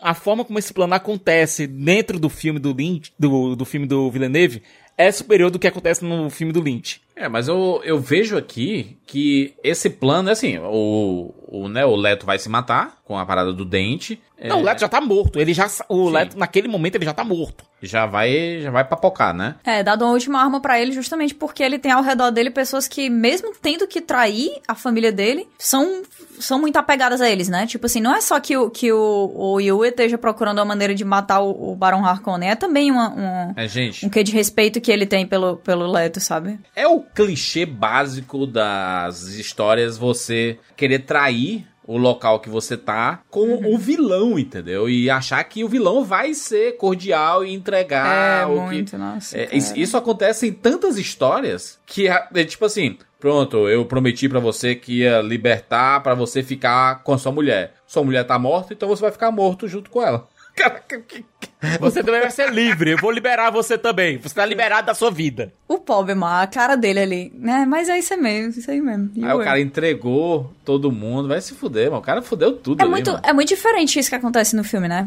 Talvez a maior diferença do, do filme pro livro tenha sido todo esse plot de traição, porque logo no começo de Duna você tem essa noção muito clara, falado diversas vezes, que, um, só existe morte esperando o Duque Leto em, em, em Duna. Dois, ou ele tá entrando em uma armadilha, ele sabe disso, a família dele sabe disso, toda a galera do círculo interno dele sabe disso, eh, as Bene Gesserit sabem disso, todo mundo sabe disso, só que ele não tem como não entrar ali, porque se ele não entrar naquela armadilha, ele vai estar caindo pro outro lado, porque ele vai estar negando a ordem do, do, do imperador, Ficaria fraco diante das outras casas, né? é, e das outras casas também, do Lansraj também. E é, é, é uma coisa meio bizarra, porque Duna já fala pra você de cara quem é o traidor. Só que eles explicam muito claramente por que, que ninguém desconfia do Yue, né? Porque no livro isso é explicado muito detalhadamente, que... O dispositivo é, enfim, né? O dispositivo É, ele, ele, ele passa por um condicionamento imperial que ele, que ele e todos os, os médicos, digamos assim, da, da mesma ordem dele, são incapazes de ferir qualquer pessoa. Só que eles encontram meio que um, um- uma falha aí no, no, no sistema, porque ele é incapaz de, de causar ferimento a alguém e ele vai ter que escolher entre dois ferimentos aqui, porque ou ele ele fere a, a família dos Atreides ou ele fere a esposa dele, né? E aí eh, ninguém desconfia dele. Todo mundo fica tipo assim, ah, é a Lady Jessica, essa égua aí que. Essa égua é ótima, né? Essa bruxa desgraçada, ninguém sabe o que é que essas desgraçadas, esses Bene Gesserit estão fazendo. Então aí caladinha, ela vai trair o Duque Leto, tenho certeza que é ela. E aí ela vira e acha que é uma outra pessoa. Então tá sempre todo mundo apontando o dedo um pro outro, mas a gente, que é o leitor, sabe exatamente que é o Yua desde o começo. Esse, eh, toda essa parte aí da narrativa, ela foi totalmente tirada, né? Não tem essa, esse, esse negócio de quem foi, quem é que vai trair, o que é o papelzinho que encontram, os Harkonnen tentando plantar essa, essa desconfiança do, do Leto e círculo interno do, do Leto pra Lady Jessica, e tudo isso foi retirado e a gente só vê que o, que o Yu é o traidor. Eu, eu, eu desconfiei, tipo assim, no filme você não consegue desconfiar até o momento que acontece mesmo, né? Mas quando ele entrega lá um comprimido, né? Um, né, um dramin pro. Cara, é o Dramin total. Na hora que ele chegou, aquele- os dois comprimidos juras, é Dramin. Eu O falei- tamanho, a cor, é tudo. E eu falei assim, ele, esse bicho vai apagar, mano. Tem algum motivo pra ele, né, dar um... O menino tava nem doente assim, né? Ele dá um Dramin com um copinho vez de água com gás, daqueles que vem É. com café, sabe? Não dá nem pra engolir o E Dramin. aí o, o pobre menino apaga, já acorda na, na nave, amarrado. Só aparece tudo, né? Mas, cara, que, que, que... Acho que eu concordo com o Rogério. Os, os Hakonnen, eu fiquei muito interessado em ver é, o desenvolvimento deles assim. Tomara que tenham mais espaço, porque tem uma, tem uma cena muito rápida que eu queria ter visto um pouquinho mais da, do exército inteiro ali. e aquelas pessoas de cabeça pra baixo, o sangue escorrendo. É, não sei se Aquilo eram era Salusa sacrifícios. Secundas. Aquilo é- era, era o planeta do Sardaukar. Que a gente vai saber mais sobre ele depois, eu acho. É, A gente só sabe muito pouco, assim, né? E aí, aí é ali que você começa a desconfiar totalmente do. Que o Império, né, tá né, junto ali com os Hakonnen e eles queriam eliminar mesmo os. Os. Os Atreides, né? Eu acho que eles percebiam que os Atreides estavam crescendo tanto, né? De influência no, no, na, na galáxia que eles iriam fatalmente ser novo- os novos imperadores, né? É ma- mais medo, né? A, a política Não, é e isso, outra né? coisa, é, no, li- no, no livro e no filme do Lynch, fica claro o seguinte: o motivo pelo qual o Leto não casou com a Jessica. É, Inclusive fala isso, é o que se arrepende de não ter se casado. Porque ele tinha a esperança de conseguir ascender ao trono via casamento, certo? Por isso que eu tô dizendo que no filme não fica muito claro qual Mas é a ele grande que era uma ameaça. concubina dela, né? Ela é uma concubina dele, mas assim, to- todo mundo vê a Jessica como, como esposa dele, apesar dela não ser uma esposa de fato. E o que ele faz de não casar com ela não é só de, de, de ter essa coisa de possivelmente ascender ao trono e tudo mais, é, é deixar a porta aberta para que as pessoas ainda vejam maneiras de políticas de aquela casa ser interessante, entendeu? Porque se ele já tiver casado e eles tiverem, tipo, se fechado é, pra, pra entrada de qualquer outra família do, do- da Landsrad, eles vão ser vistos inevitavelmente como uma ameaça. A única coisa que eles podem ser. Até agora, eles são uma ameaça, mas eles também são uma oportunidade. E ainda tem outro detalhe, né, Kat? Existiam as Bene Gesserit, tinham dado uma ordem pra Jéssica pra gerar apenas filhas por um motivo. Porque eles, elas queriam fechar a rixa entre os Artreyes e os Arconen através de casamento. É, o, o Paul é o, o Kwisatz Haderach, digamos assim, né? Que veio uma geração antes. Isso não é colocado claro no filme. Não sei se vai ser comentado depois ou algo assim, mas é como a gente falou. A Lady Jessica, ela foi ordenada a ter uma filha primeiro, ali, né? Pra, na verdade, a ter só filhas. Filhas mulheres. É, a filha dela casaria com o herdeiro dos Harkonnen e eles dois gerariam o que seria o resultado desses milhares de anos de, de bridagem aí das Bene Gesserit, que seria de fato o Haderach, que seria um, um homem. É, mas ela desobedeceu porque ela é apaixonada pelo Duque Leto, e assim, você olha Oscar Isaac, você fica... É, Lady Jessica, eu te entendo, assim, faz sentido. o homem tá bonito demais. Será que ele queria ela só pra transar mesmo? Que a concubina é isso, né? Não, ele falou que gostava dela, que ele deveria ter Ele é casado apaixonado com por ela. ela. Concubina é envolvimento Apaixonado. carnal, Siqueira. Não, cara, é aquela coisa, Juras. Na França, por exemplo, você tinha costumes do rei ter. Francês é transa. Você tinha costume do rei ter a sua esposa oficial, mas também ter suas concubinas que tinham também funções dentro da coroa, dentro Carnais. da corte. Não só, não só carnais. Elas tinham funções dentro da corte. Ah, cara, aqui mesmo no Brasil, bicho, você pega Dom Pedro, Dom Pedro I, até mesmo Dom Pedro II, né? E eles tinham suas imperatrizes, as imperatrizes, mas também tinham é, as suas, por melhor falta de ter melhor de amantes, que também exerciam funções na corte. Concumbinas. Mas o interessante do Leto é que ele aparentemente não tem uma rainha. Ele não tem a. É justamente por, que, por, aquilo, por aquilo que a Kat e eu colocamos. É, existia também uma esperança do Leto de, através de, de casamento, ascender politicamente. Talvez até como imperador em algum momento. Uma poeta chamada Marília Mendonça Meu Deus, cara, de- meu até onde vai isso? Mas continue, cantou por favor. que amante não tem lar. Entendi, entendi, entendi. Amante não tem, né? Amante não vai ser fiel. Amante não usa aliança e véu. Eu vou ficar calado, sabe? Até porque. a senhora. Ma- na- se a gente tiver a parte 2 de Duna, é, ela vai ter uma música nova pra compor. É, mas só o. se Mas aqui, quando ele sabia que ia morrer. Mas a, mas a, a Lady Jessica, inclusive, né? É, Rebecca Ferguson, crush eterno, né? É maravilhosa, Rebe Rebecca Ferguson. Ela é espetacular. E nesse começo de filme eu fiquei um pouco incomodado com. Eu até, até comentei antes, né? Que ela, ela é muito dramática e tudo mais. E eu senti, Kat, eu até ia comentar antes, esqueci, mas a- a- acho que agora cabe. A Lady Jessica, ela. Tu fala Larry Jessica, eu gostei. Por favor, mantenha. A Lady Jessica, ela tem um rolê aqui com o Édipo, né? É, isso é real. Ai, ai, Isso é ai, ai, real. ai, ai, ai. Não, tem uma cena super esquisita dele se trocando. Bingo, bingo, bingo, bingo do rapadura.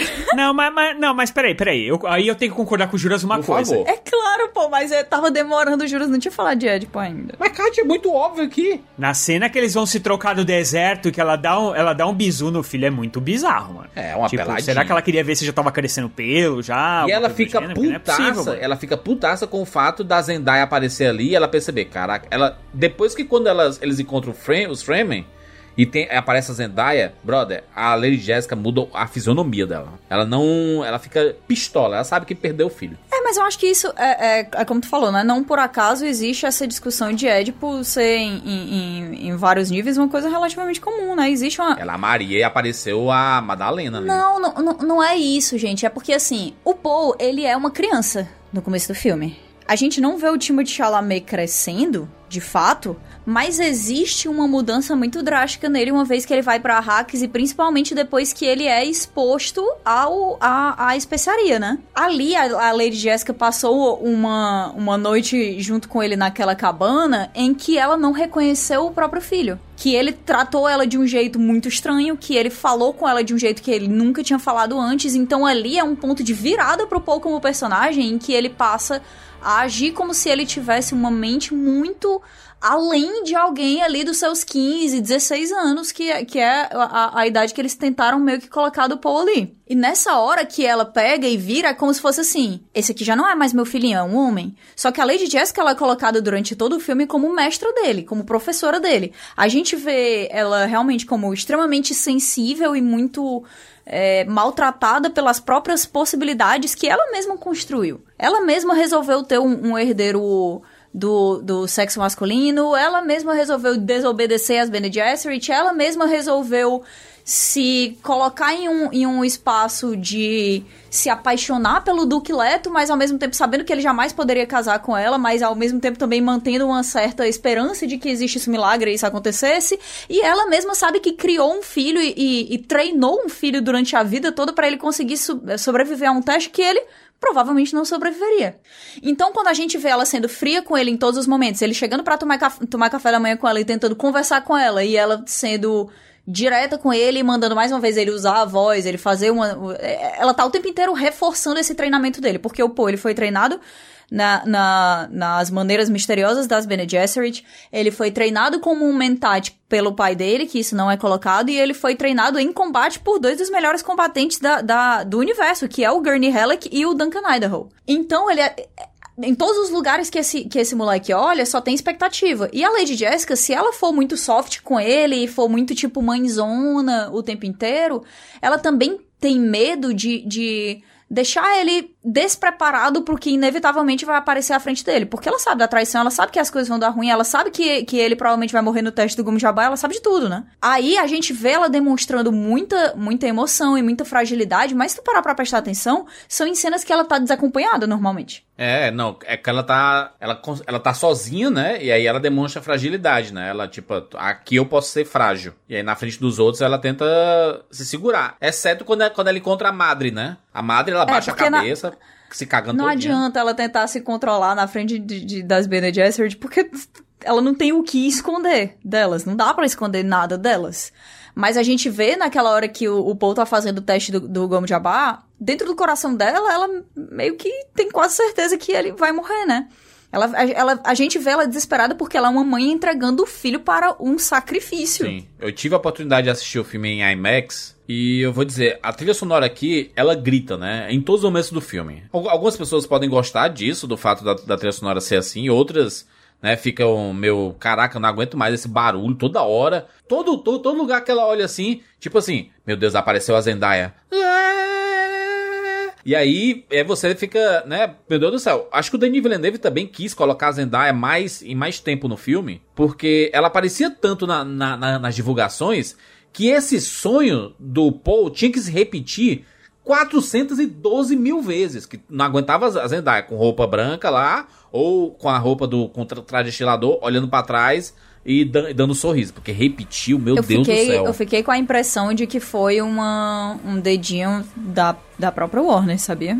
É, bota essa menina mais aí, porque não. Fiquei né? com essa impressão porque ela é muito, ela é muito forte. A Zendaya hoje em dia é muito forte, né? Ela foi bastante usada na divulgação, ela teve muito destaque. Inclusive, ela falou mesmo. depois, né? Que isso assim, gente, eu, eu ap- apareço muito pouco nesse filme, né? Ela falou depois, né? A divulgação tá sendo basicamente ela e o Timothée Chalamet zoando nas entrevistas, cara. É, eu tenho a impressão, leve impressão de que foi uma mãozinha do estúdio, que talvez eles. É, não sei, não sei. Obviamente a gente não tem como saber, né? Mas eu acho que pode ter ficado ali subentendido que, ó, se aparecer mais a Zendaya, colocar ela ali com o Timothée Chalamet, dois nomes que apelam muito pra, pra gerações mais jovens hoje em dia, talvez seja o melhor pra vender o filme. Se não vender o filme, não vai ter o segundo, É que sabe? se pensar nos últimos 3, 4 anos, né? Que foi o período que começa a produção mesmo do, do filme e tudo mais, a Zendaya pra cá explodiu, né? Ela, ela já era famosa, mas de lá pra cá, cara, que ela fez tanta coisa que né, os próprios Hom- Homem-Aranha já tinha feito o primeiro ali. Aliás, tinha tava lançando o primeiro, né? É, o de volta pra casa e depois fez Euforia e fez o fez filme, fez um monte de coisa e aí a carreira dela explodiu, né? Então eles assim, cara, é, são os famosos mesmo, vamos colocar, vamos aproveitar a oportunidade pra divulgar, mas é, foi, foi até dito depois, né, que no, na continuação ela seria a protagonista feminina com mais destaque, né, no, na continuação. Pois é, é, juras. É engraçado que a Shani, que é a personagem da Zendaya, ela teve a sorte de ter sido interpretada por, acho que, duas das. Duas atrizes extremamente talentosas, extremamente lindas e completamente diferentes em suas carreiras. É, em 84, ela foi interpretada pela Sean Young, que acabou sendo a musa da ficção científica também por conta do Blade Runner. E agora pela Zendaya, né? Que são dois. é, Elas duas são du- dois ícones de beleza e talento das suas épocas. Mas a personagem da mas a personagem dela no Duna do Não aparece nada, né? Não aparece quase ela, nada. apare... ela aparece e ela é tipo nada. Ela tem tipo quatro frases assim, sabe? É muito pouco a participação dela. Mas. Mas no próprio filme do David Lynch, é, é a personagem, apesar de, de ter a continuação, né? Porque realmente é um resumão do livro. E assim, um resumão. Não, é um speedrun. É um speedrun do livro, cara. É um e speedrun, aí- cara. Mas assim, a personagem dela, tipo, não quer dizer nada, assim. Ela, ele fica procurando ela um tempão, e aí quando ele encontra, tipo, tanto faz como tanto fez ela, entendeu?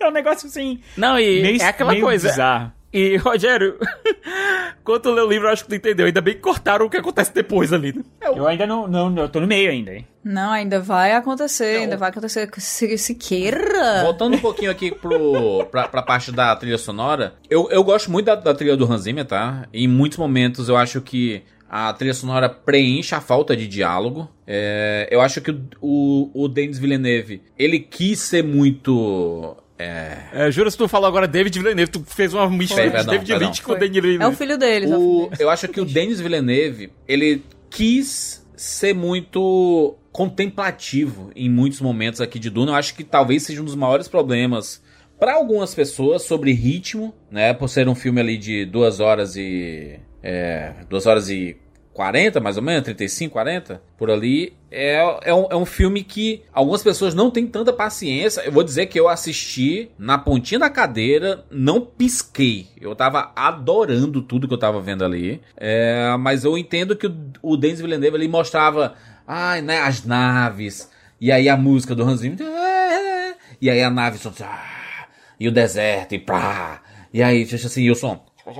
Vamos lá, vem engatar aí. aí, aí né? Os eles fazendo. "É, E é- mas eu, eu- sa- sabe, ele, ele quis mostrar muito o que era a riqueza de Duna, especificamente ali, sabe? É, com aquele visual estranho das, das naves, a comunicação entre eles, o pessoal entendendo que é o risco mesmo é, pegar essa especiaria, a parte industrial, a parte da sabotagem. Mas muitas vezes não tinha diálogo, né? E quando tinha diálogo, ele sabia que tinha que explicar coisas. Então ele utilizou, ele utilizou, né? Um PowerPoint, né? Basicamente, né? Um, um projetor pra explicar. Isso daqui, Duna, é um negócio não sei o que, né? O, o ratinho de não sei o que, pipipi, popopó. Ah, o, a, os planetas e não sei o que, tiriri, tororó. É formado por casas e tiriri, tororó. Sabe? Ele, ele começou a explicar um dicionário ali pro, pro Paul, porque o Paul não sabia muito sobre aquele, aquilo tudo, né? Principalmente sobre a Hax.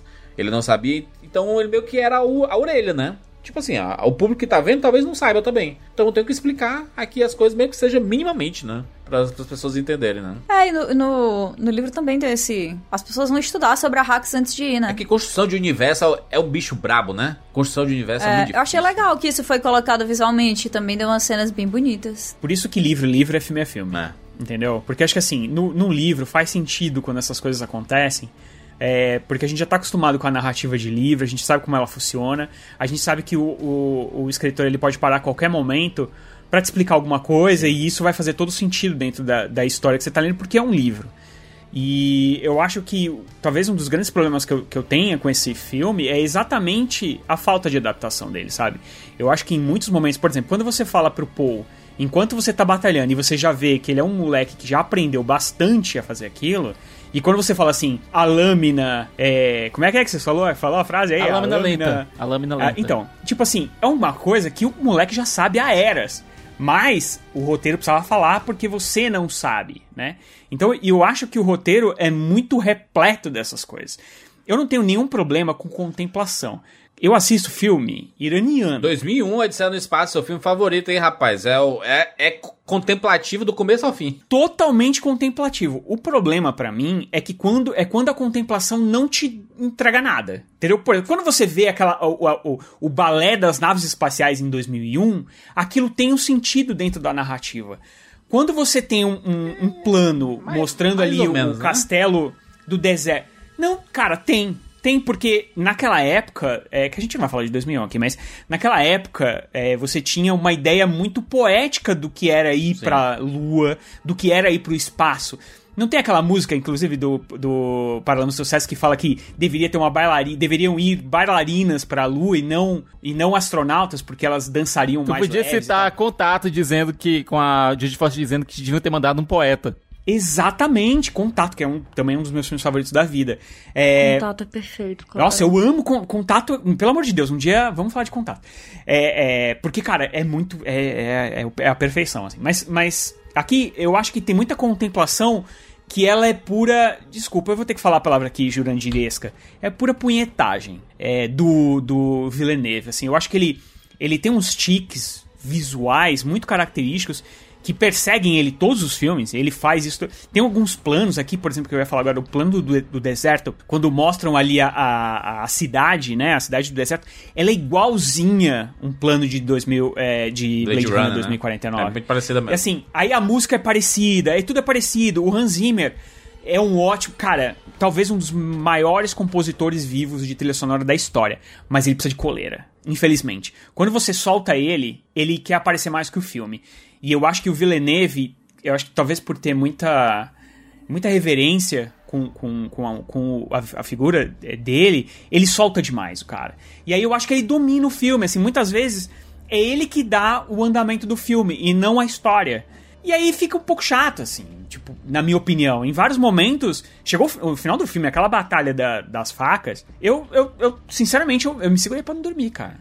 Sem, sem brincadeira, porque, mano. O Rogério tá dormindo bastante, né, Rogério, vendo os filmes, né? não, não dormi. O Rogério, tá... o Rogério ele descansa muito pouco à noite, né? A gente sabe. Eu tenho que concordar contigo em certo ponto, certo? Até certo ponto.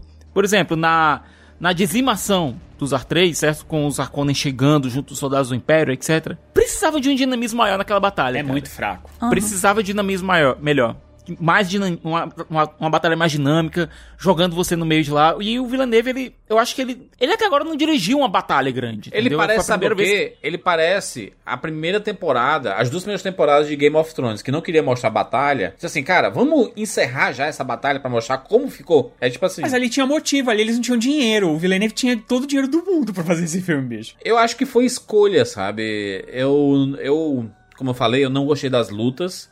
Eu, pelo visto, eles nem, nem eles gostaram, porque eles não queriam colocar lutas no filme. É... As lutas é, 1x1, eu gostei. Achei que Só do Duca. Teve uma, teve uma luta 1x1 que eu não gostei. Que foi a da, que foi a da Lady Jessica contra o Stilgar. Eu não gostei, achava que ela era muito importante para ser colocada de um jeito raso. Sabe, sabe, sabe o que, que, eu, que eu não gostei, Kat? A impressão que dava é que o Denis Villeneuve quis usar o mínimo de dublê possível para as lutas. Pra gente ver os atores lutando. E isso foi um pouco ruim. Porque nem todo mundo luta bem ali, né? Eu vi o Josh Brolin lutando ali, na hora que ele.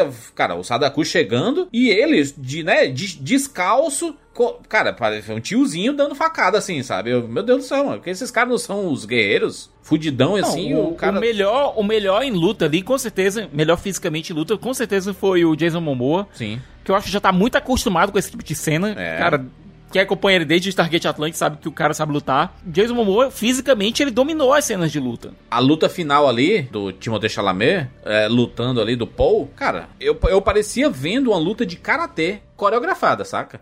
E é aquela coisa, como, pá, pá. como o clímax não funciona. Como o clímax não funciona de jeito nenhum. Não funciona, não funciona de jeito nenhum. E, e quando, eu, é, quando eu olhei no relógio e vi que o filme tava terminando. Porque assim, realmente, essa parte foi muito cansativa. Acho que toda essa parte do deserto e tal, é- eu achei ela Gostei. bem A cansativa. parte do deserto eu gostei. Eu não, não gostei, porque, principalmente porque eu acho é, aquele fator que vocês disseram, assim, é, é, que o Juras disse, principalmente. É muito pouco. o- aliás, o, o Sicas, né? Que é muito pouco inventivo, cara. Isso é um mundo extraterrestre, entendeu? Tipo. É, tem uma minhoca gigante aí nadando, sabe? É, ele fez uma representação visual das minhocas, por exemplo, dos vermes, que assim, três vezes elas saem do chão exatamente da mesma forma, por baixo e tal. Tudo bem, é é assim, é o modus operandi da, da, da- da- do verme, ok e tal, mas você pode mostrar de por outros ângulos, você pode mostrar por outros pontos de vista. Por que você tem que mostrar de cima? Eu acho que ele mostrou até pouco, porque eu até conversei com a Kat. Eu, eu conver- conversei antes com a Kat, né? Cara, essa minhoca, ela é uma piada, né? É uma piada pronta. É um cuzão. Por um né? momento eu achei que tu ia falar outra coisa. ela é um cu gigante. É um cu gigante, mano. Não tem outra. E, n- ma- mas não é de agora, entendeu? Tô- desde sempre pegar as artes que tem da, da minhoca por aí, do, dos, dos, do Shai Halud, cara, é, é muito estranho, parece um cu gigante e, né, virou piada, né? Principalmente recentemente. Cara, a forma como o David, a forma como o pessoal David- da época do David Lynch conseguiu retratar, é, eu acho que funcionou de maneira melhor, sabe? Era Visual- melhor. Parecia é. menos um. O design era melhor, certo? Não tô dizendo que os efeitos eram melhor de maneira nenhuma. Já foi referenciada um zilhão de vezes o- os vermes de areia em Até em Star Wars. tudo de cultura pop. Só que, tipo assim, existem opções. E as opções, quando você tem uma minhoca gigante, é. é- Se ela não fosse é, a- desse jeito, sendo colocada pra galera ficar dizendo, caraca, é um cu, entendeu? Ela ia ser uma piroca. Não, e outra. Mas eu tenho essas E a- duas opções. E a gente, a gente nunca sai, né? Falando aí novamente de Freud e sua psicanálise, a gente nunca sai da fase oral e da fase anal, né? Porque, cara, é piada quinta série, forever. Não, a gente não consegue, cara, Gente. impressionante. Mas eu tava falando pro, pro Juras nesse dia que a gente conversou. É uma referência extremamente específica, peço perdão a todos com antecedência. Mas em Ragnarok, online, jogo, tinha uma minhoca de areia que chamava Rod. Cara, ela era uma piroca, tá? Ela era uma piroca. Em todas as outras coisas que você vê, a, a referência à, à minhoca de. minhoca, ao verme de areia de Duna é isso. Ou é um, um, um círculo cheio de dentes muito afiados, porque é de onde sai a Chris Knife, é, que, que tá dentro da areia e que parece um redemoinho, uma coisa impossivelmente grande e assustadora, como se o, o, o deserto se abrisse, né? É a ideia que a gente tem daqueles redemoinhos em mar que você fica assim: não tem saída, você vai me arrastar pros confins do universo onde eu não vou poder respirar, né? Ou é essa coisa muito gigante que é fálica. Isso é uma escolha de design, porque a, a forma do Shai Halud, eles podiam escolher como fosse, né?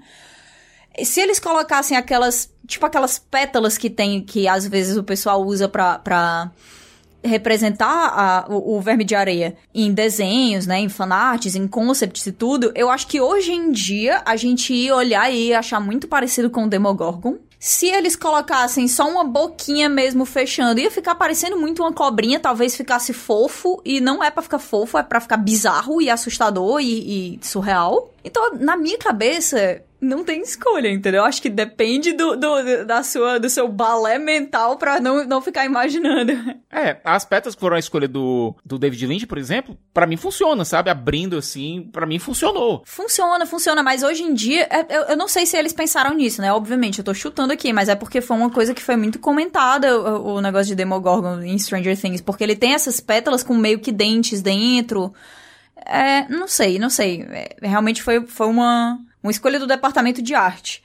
Eu não achei ruim, tá? Eu achei irado, eu achei assustador demais. E depois que todo mundo começou a dizer assim, caraca, isso aqui É o cu do é um Thanos. cu. Eu fiquei tipo, ah, é verdade. Eu juro pra vocês, a minha primeira coisa não foi imaginar isso. Talvez porque eu já tava treinada de. Foi o momento. mar- Oh! É, eu fiquei tipo. "Ah, Ih, rapaz, os, os designers não fizeram as perguntas básicas, né? Que é tipo assim: será que isso parece? Um, uma piroca. Dois, uma suástica. Três, um cu. É, acho que eles falharam aí no passo três. É isso, né? Fazer o quê? Posso falar uma coisa? Eu acho que o que tem na capa do livro, é, do livro que saiu agora pela Aleph, é, eu acho incrível. São os dentes maiores, os né? Exatamente, ele tem ali os dentinhos. E aí não fica parecendo um orifício anal, entendeu? Não, mas eles sempre... É, eu acho que Acho mais que é o ou menos. É porque, é porque quando você imagina isso aí em, uma, em, em movimento, é muito diferente. Essa arte é de um, de um cara que, nossa senhora, ele é extremamente talentoso, que é o Mark Simonetti. Se eu não me engano, Sim. ele fez todas as capas das edições da Aleph, tá? De Duna. Ele é um, um artista conceitual realmente brilhante, mas se você olhar esses dentes do, do verme de areia que é colocado na capa de Duna da Aleph, fica difícil você explicar que a Chris Knife é um, é um desses dentes. Porque se proporcionalmente um dos dentes é do tamanho de um ser humano, como isso viga- viraria uma, uma adaga, né? Uma adaga Chris. É toda uma coisa que tem que, tem que fazer sentido holístico, né? É o, é o que faz sentido ali visualmente no bicho, a proporcionalidade tem que fazer sentido com as outras coisas que a gente sabe que vão surgir ligadas a esse verme de areia. Sei lá, é muito. Eu não queria, eu não queria estar responsável por isso, não, Sei tá? lá, mas eles podiam ter lapidado, alguma coisa do O gênero. Mark assim, Simonetti, não. Kat, é o que fez as artes dos livros de Game of Thrones, né? E, Nossa, ele é e demais, o do, cara. do Dragão de Dieta, do Rafael Dracon e tudo, ele já trabalhou muito, assim, com, com esse tipo de, de literatura mais fantástica, né? Ele fez a capa de Nome do Vento também, Pois é. nacional. Pois é. Que é um cara maravilhoso. muito bom, é muito bom ele. Mas pensando aqui em, em termos de, de como ele apresenta, às vezes a câmera ela dá uma. Né, ela, tipo, o bicho tá vindo rastejando lá de longe, a câmera dá uma aproximada assim, né? E você, caraca, lá vem o bicho, caraca. E isso, é- isso é foda, porque qualquer movimento, qualquer barulho, qualquer sensação, o bicho vai chegar. E aí. Ai, cara, é muito massa, é muito assustador quando você vê o chão tremendo, a areia levantando. Porque é que eles ficam presos nas cidades, né? Porque, cara, se eles for sair no deserto, eles estão lascados. Eles não têm não tem vida garantida ali, sabe? E eu vi gente não entendendo por que, que, que o verme não, não ataca o Paul e a Jessica naquela, naquela hora que eles escapam, né? Porque eles chegam em uma parte de pedra. É. É, é só por isso. Mas se a gente parar pra lembrar do- das cenas do filme, a gente vê a areia tremendo e, e- e né, aquela vibração da areia de longe, a areia levantando.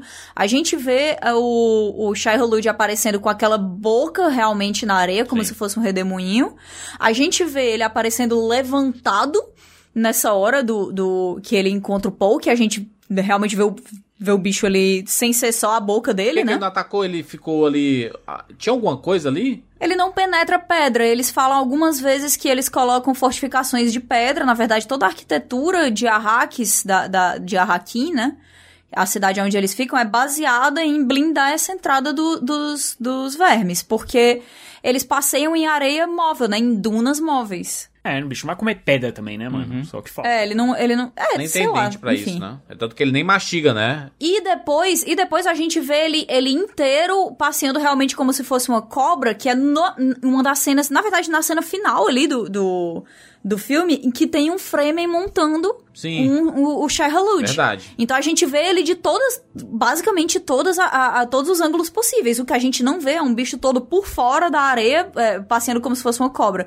Porque não é assim que ele funciona. Parte dele meio que tá sempre dentro da areia. E são tantos metros de comprimento que não, não sei nem se teria como mostrar. Quando eu vi aquilo dali do, do frame em, em cima do, do Charlotte, eu, caraca, maluco, que, É que muito coisa foda, né? doideira. E aí a gente fala dos Porque a gente frame, fica né? vendo as visões deles, deles segurando aqueles aqueles ganchos, né? A gente vê a a Litkine segurando aqueles ganchos e a gente não sabe pra que é. Depois tem uma visão do Jami segurando aqueles ganchos. E aí no final a gente vê um Fremen É, montado no- usando os ganchos. No filme do David Lynch, quem aprende a fazer isso é, é o Paul, e aí ele que ensina os Fremens a fazer. Que doideira. Então ele é muito messiânico mesmo.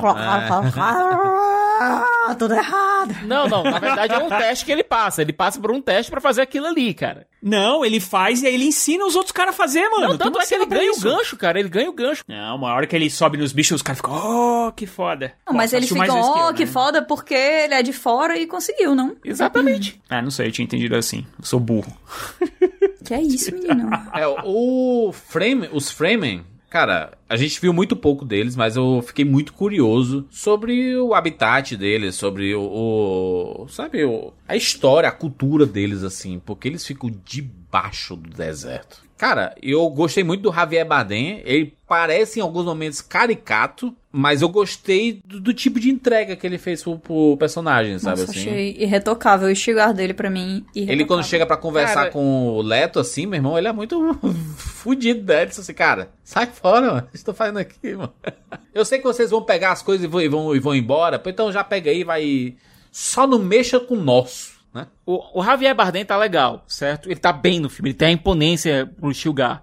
Mas, sei lá, eu acho que eu preferi que o, que o Villeneuve tivesse ido pra uma vibe de escalar um ator afro-americano, então até mesmo um ator africano mesmo, ou alguém do Oriente Médio pro papel do Stilgar, sabe? Até mesmo pra quê? Pra deixar bem claro que ele é o líder de um povo que tá tendo sua terra explorada e fazer essa essa referência do Salvador Branco em relação ao Timothée Chalamet ficar ainda mais forte, sabe? É, é, a gente tá falando agora do, do filme do David Lynch, né? Onde os Fremen são brancos. E eles são vistos como nada além de massa de manobra. E a cultura deles é colocada praticamente sempre como inferior, porque, ah, porque a gente, nós temos tecnologia superior, e aqui está o Weirding Way, que é esse, esse aparato meio bizarro aqui, que eu vou entregar a tecnologia para esses primitivos, como que entregam um espelho cheio de contas, entendeu? No caso do filme do Lynch, é porque eles abandonaram todas a, todo o subtexto do filme, do livro. Não é, Sicas, é uma, é uma coisa que.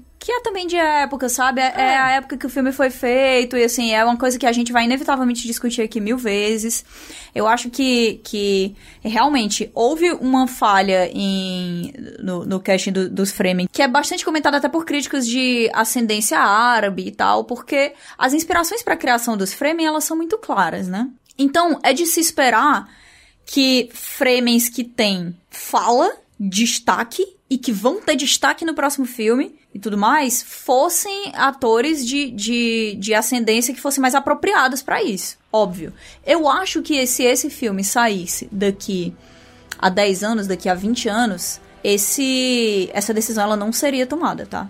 Ela, ela, ela, essa decisão que eu digo é tipo Javier Bardem, Zendaya e tal. Não seria o, o correto, não seria aceito. A Zendaya até, até concorda. Eu acho que os frames eles funcionam como uma alegoria não só para a exploração que está acontecendo hoje, aliás, que acontece e vai acontecer e vai continuar acontecendo, porque o mundo é o mundo, certo? Da retirada do petróleo, etc., dos povos do Oriente Médio.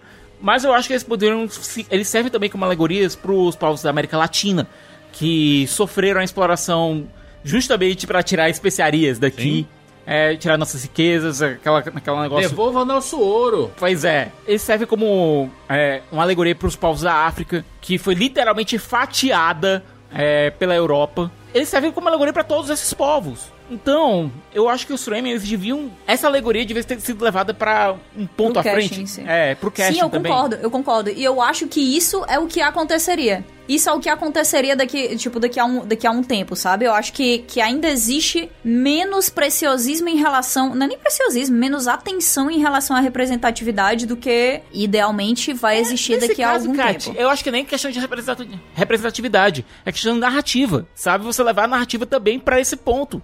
Pra fazer com que o público. Sim, claro. é, todos os públicos que é, pertencem a povos que foram explorados, ou que estão sendo explorados ainda. Na verdade, todo mundo é ainda é explorado de algum. de certo modo, né? Sim, até porque existem, é, é, é, existem consequências do colonialismo que vão ser colhidas por, por- socialmente por séculos ainda à frente. Então eu acho que isso devia ter sido levado também pro casting. Não estamos dizendo que o, que o Javier Bardem não fez um bom trabalho. Fez. Não, Javier Bardem fez um trabalho excelente, excelente, excelente. A gente tá Com o falando pouco que foi dado pra ele, o trabalho foi excelente. Agora, no entanto, eu acho que pra enriqueceria a narrativa, traria mais uma camada você colocar um ator de ascendência árabe, de ascendência a- africana, pra aquele papel. Eu eu imagino, por exemplo, um Jimon Honsu, por exemplo, naquele papel, com a energia que ele trouxe lá pra Amistad, por Seria exemplo. excelente. Seria excelente. Nossa, seria E demais. a, a- seria a demais. ecologista, hein? Lit Kynes. É... Ela ficou bem legal, né, cara? Você colocar é, o papel, é, como papel feminino, funcionou. Não mudou nada. Não Tá mudou nada, excelente. funcionou. Absolutamente nada. E ela meio que se entrega assim, a gente só é devolto ao único Deus, que é o Shai Halud. E aí você Agora, caraca, o problema é que demora, demora um pouco pra gente descascar todas as camadas da personagem dela, né? Pra mim, faltou coisa na- ali no, no final da Lich Kind, sabe? Pra mim, faltou de verdade. É, foi um dos momentos mais fortes do livro, na minha opinião, que é o, o momento em que a gente é exposto a todo o aprendizado que no livro O Lich Kind, né, teve em relação a, a tudo. A sinergia de um planeta, a importância da- dessa busca ecológica,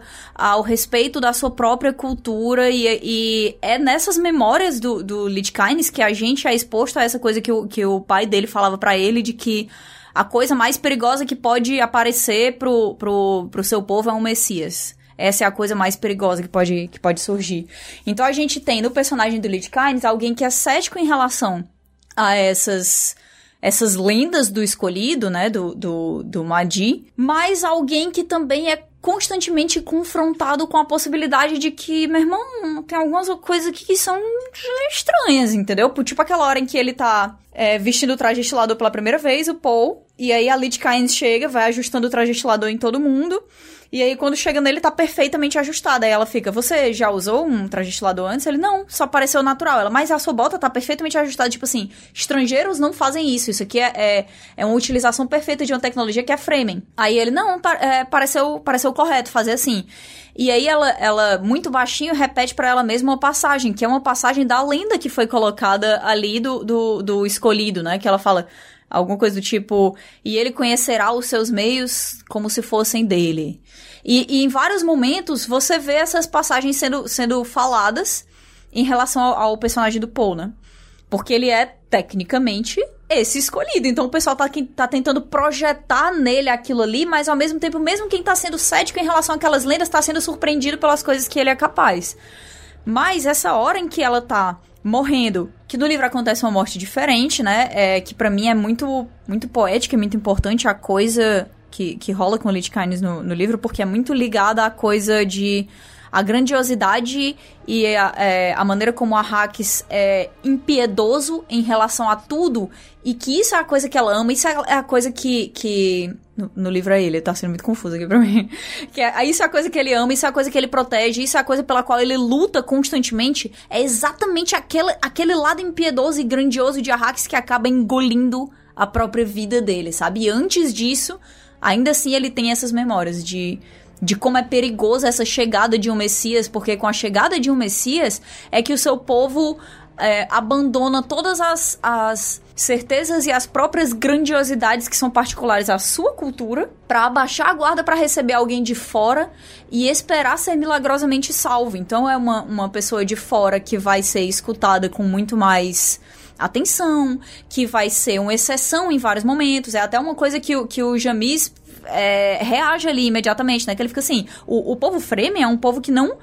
Eles não toleram fraqueza. Então por que esse cara aleatório aqui de fora com essa mulher nada a ver? Por que, por que a gente tá levando eles pra um City? O que, o que é isso, entendeu? Ele tem que ser forte, eu tenho que, que, que comprovar isso aqui. Tudo isso é a cultura deles. E a gente, como a gente tem essas influências muito norte-americanas, muito europeias, é, essas visões eurocêntricas da gente em termos eh, de produção cultural até, elas fazem com que a gente, como audiência, seja treinada a enxergar o povo Fremen como culturalmente, é, intelectualmente, tecnologicamente inferiores. Mas na verdade eles não são. É um outro tipo de utilização daquilo ali e é justamente isso que apresenta o, o, o motivo pelo qual o Leto era brilhante. Porque desde o início ele sabe que existe esse poder do, do deserto. A grandiosidade do deserto. Que nenhuma pessoa de fora vai chegar e com essa ideia de que você é- é moralmente e culturalmente superior, você vai conseguir ter a humildade de enxergar que, tipo, não, não. Ali, sinceramente, você é um merda, meu amigo. Você é um merda. E ele vê um potencial, né, Kat, de... Quando eu falo assim, cara, o, o o Duncan diz, cara, existe mais de 50 mil frames aí, rapaz, debaixo da terra. E ele vê um potencial nisso daí. Caraca, se esses caras conseguem sobreviver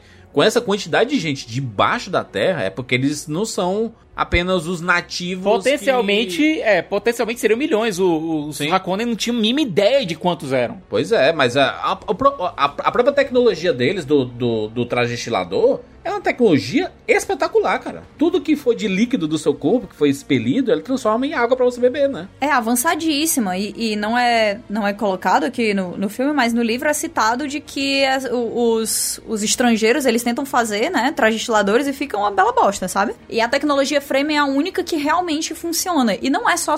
Porque a gente tem muita ideia de tipo assim, caraca, como eles conseguiram sobreviver em Duna, né? Como eles conseguiram sobreviver em Arrakis, esse, esse planeta que é completamente expulsivo. É mais do que isso, sabe? É uma ideia, é prosperar. É você se dobrar a, a, a sua cultura inicialmente aquelas, aquela situação que é muito hostil, mas você conseguir fazer uma dança ao redor daquela, da, daquela coisa toda que expulsaria qualquer outro e você conseguir prosperar em cima daquilo ali. É um povo que está com, completamente eh, adaptado a nascer, crescer e morrer sob influência da especiaria, que é uma coisa que em todos os outros cantos do universo conhecido, os ricos vão lá, compram a especiaria, que é caríssima em, em, em mini quantidades, e, e, eles consomem constantemente porque é altamente viciante e não tem como você largar, senão você morre do, do da abstinência. Os Fremen, eles têm todos os. Todos eles têm os olhos de Ibad, né? Todos eles têm os olhos azul em azul pela influência da, da especiaria na vida deles. Então, se aquilo ali causa em todos os cantos do universo conhecido uma clareza de mente é, que acorda poderes dormentes de presciência, que aumenta a sua expectativa de vida, que aumenta a sua saúde no geral, e todas as partes do funcionamento do seu corpo. É muita. Olha como, como é, assim, de uma. É coisa de desgraçado olhar para esse povo que, que tem acesso ilimitado à coisa mais preciosa do mundo e olhar e dizer assim ah, mas eles são inferiores e a mente deles jamais alcançaria onde nós alcançamos e jamais funcionaria como a nossa é capaz de funcionar. Portanto, vamos sabe, dar presentinhos é, aqui para eles. Não, meu irmão. Mas é coisa de colonizador que acha que, por exemplo, a história do Brasil começou em 1500, né? Quando os portugueses chegaram Exatamente. aqui, né?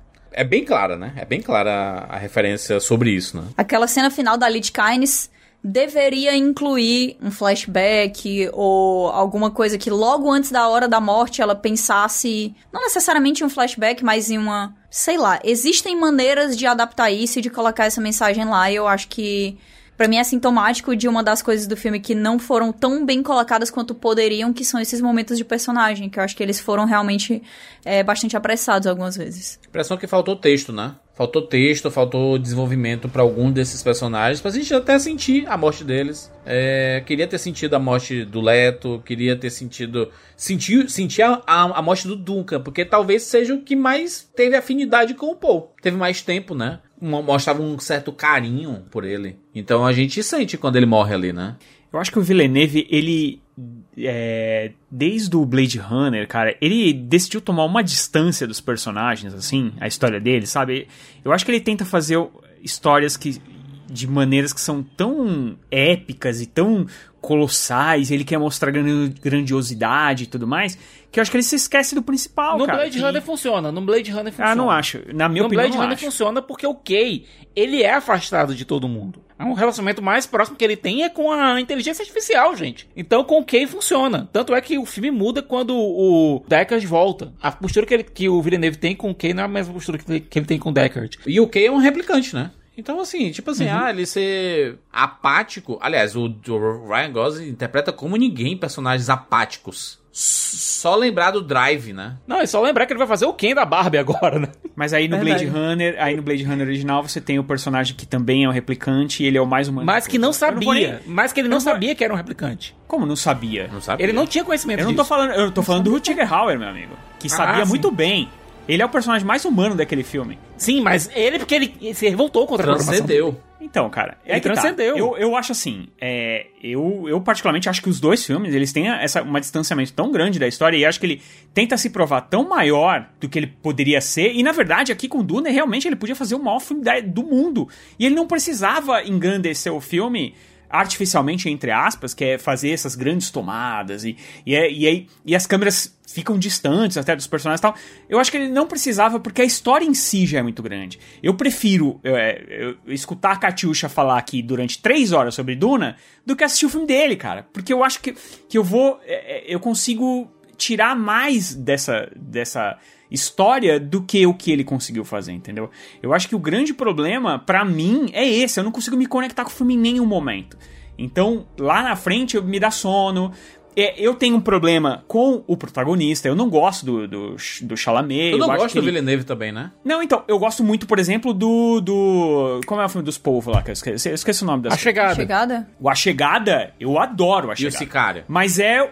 Mas é um filme. O Sicário eu acho bom. Não acho também, não acho esse superlativo maravilhoso, que, inacreditável que todo mundo fala, mas eu acho um filme muito bom. É, os outros eu já não gosto. Eu não gosto do, do Incêndios, eu não gosto do. do, Do Prisoners, não conhece? Não É, gosto sim. do... do Prisoners, eu não gosto. Eu não gosto do. É, eu não gosto do, do Blade Runner e tal, mas. Eu acho porque eu acho que ele é muito. é, Os cacuetes dele me, me, sabe, me enervam um pouco, assim. Não, eu acho que em A Chegada, por exemplo, ele consegue se aproximar dos personagens. Você tá o tempo todo com a personagem, a câmera tá perto.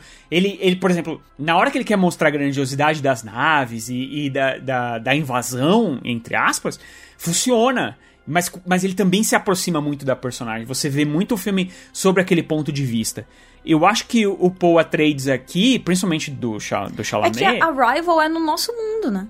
É na nossa realidade e tem uma coisinha de fora. Exatamente. Sim, mas, mas eu acho que o problema não é esse, Catiuxa. É, eu acho que é o jeito que você acompanha os personagens, sabe? É o jeito que você demonstra como esses personagens agem, o que eles fazem e tal. E eu acho que, tanto no Blade Runner quanto no Duna, eu acho eles muito etéreis, assim. Eu acho eles muito insípidos, eu acho que é a palavra, assim, correta. Tanto que quando, quando vem- me vem um Duncan, my man, my boy, fala, caralho, eu quero abraçar esse cara, porque é o único cara que me parece humano nesse troço, tá ligado? é o único cara que tá, tá demonstrando Mesma coisa com os Harkonnen. Os Harkonnen são tão exagerados que acabam chamando mais atenção. Pois é, mas é aí que tá, por isso que eu gosto tanto dos Harkonnen, entendeu?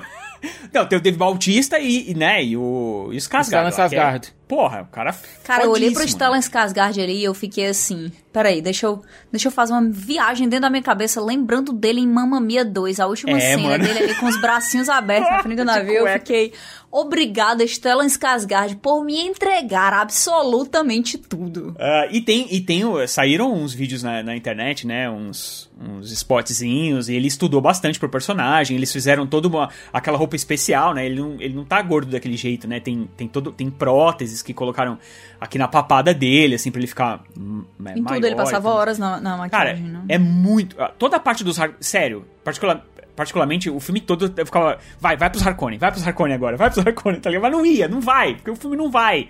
E é muito triste isso pra mim, assim, mas. Eu tenho, essa, eu tenho essa sensação de muita distância, sabe? E aí, tipo, já terminou o filme e, tipo, eu já. Eu tô muito mais preocupado. eu- eu- na verdade, na minha cabeça tem muito mais a história do livro, da, da parte que eu já li. Eu lembro muito mais do filme do, do, do Lynch, apesar de o que a gente falou aqui tem diversos problemas, né? Inclusive esse negócio, eu tava, a Kátia tava falando e eu tava pensando, o negócio das roupas no, no- do, do- do David Lynch não faz sentido nenhum, né? Porque, porque os Fremen são indígenas, basicamente. E eles, tipo, criaram uma roupa super inacreditável, cheia de... não faz sentido nenhum, né? Necessidade de, a- de adaptação, mas enfim. Exatamente. Mas ele é, me, fi- me ficou mais me fica mais na cabeça, sabe? Porque eu acho que pelo menos o Lynch ele colocou coisas dele, ele- cara, o visual dos personagens, principalmente da uma coisa que eu não gosto aqui de jeito nenhum, são os figurinos, por exemplo. Eu acho que os figurinos são fraquíssimos. Cara, você tá fazendo um filme que tá se passando em outro planeta, com outras referências, com outras. Cara, vai longe. Do mesmo jeito que você foi longe com as naves,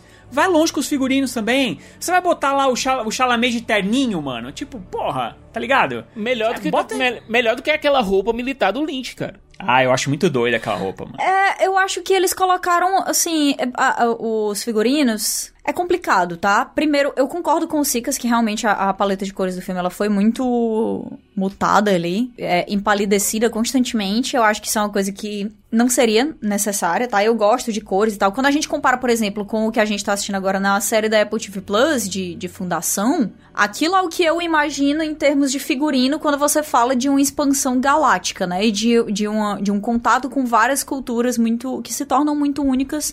Até porque, por mais que exista essa que a gente chamaria de globalização, porque é o que a gente tem, mais intergaláctica, eles também são, são eh, representam culturas muito, muito específicas, né? Mas assim, em termos de, de figurino, quando a gente fala de Duna especificamente, pra mim, os trajes estiladores ficaram iradíssimos, iradíssimos, assim, brilhantes. Eu acho que a maneira como foi, como foi colocada foi muito massa. O jeito como eles utilizaram a mesma tecnologia, mas de um jeito mais cru e que a gente consiga acompanhar visualmente o que tá acontecendo ali dentro da tenda que fica o Paul e a Jessica.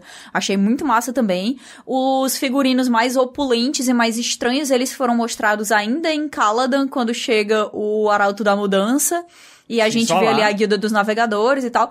Mas é, é porque a minha visão em relação a Arrakis é que tudo que, to- que toca em Arrakis, ele vai mais pro lado, tipo... Areia. Ele passa a ser...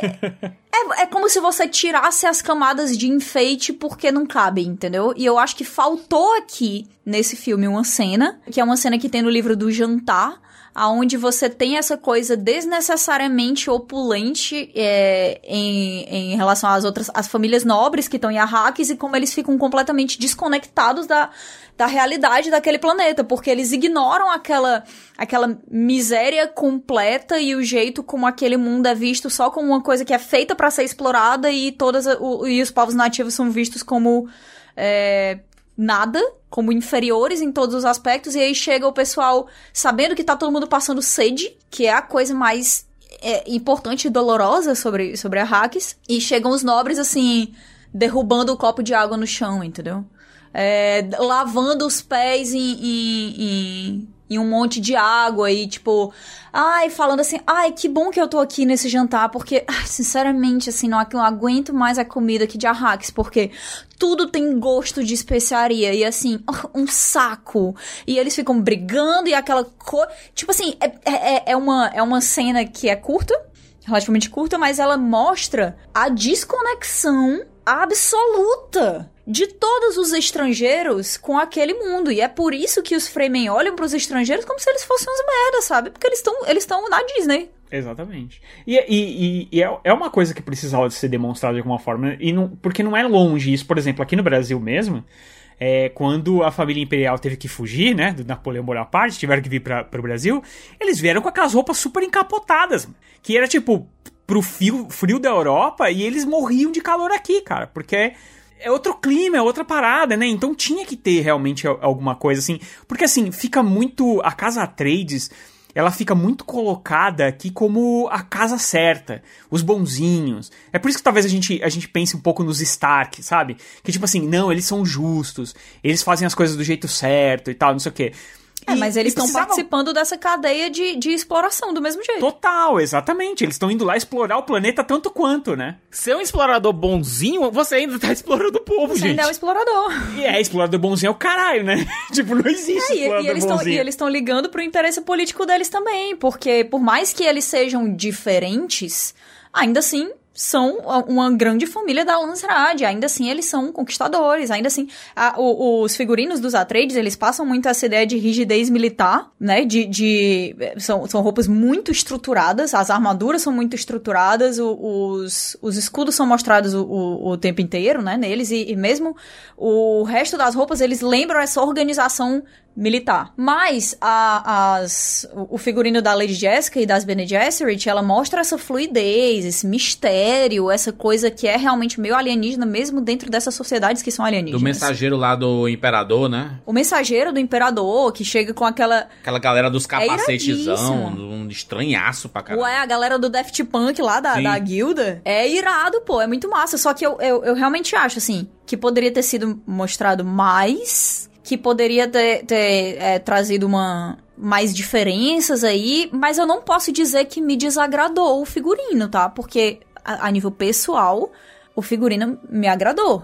Me agradou bastante. É, e o figurino foi algo que não, que não me incomodou. É, eu acho que o que faltou mesmo foi a gente ter um pouco mais de noção dessa diversidade, né? Porque a gente fala, ele mostra lá um momento assim que tem tantos planetas, não sei o quê, e a gente não viu nada, e eu meio que entendo assim, tipo, é, isso aqui é tipo o primeiro Star Wars, entendeu? Assim, que você não tem um recorte muito grande de tudo, apesar de que a gente tem uma cena da cantina que tem todo tipo de bicho, né? E tudo que é lugar, né? E que a ideia era justamente isso, mostrar a pluralidade lá de Tatooine, que era um porto, um porto sem Mas dono. você vê a diversidade, mas você vê a diversidade arquitetônica e, e de moda, digamos assim, que a gente, se é que a gente pode chamar de, de moda, de vestimenta, né? A, dif- a diferença de vestimenta e arquitetônica, você vê ela relativamente bem entre Gid Prime, entre é, Arrakis, entre Caladan, que realmente é uma coisa que a gente vê mais essa, essa, essa fluidez e um, e um mundo que é, que é cheio de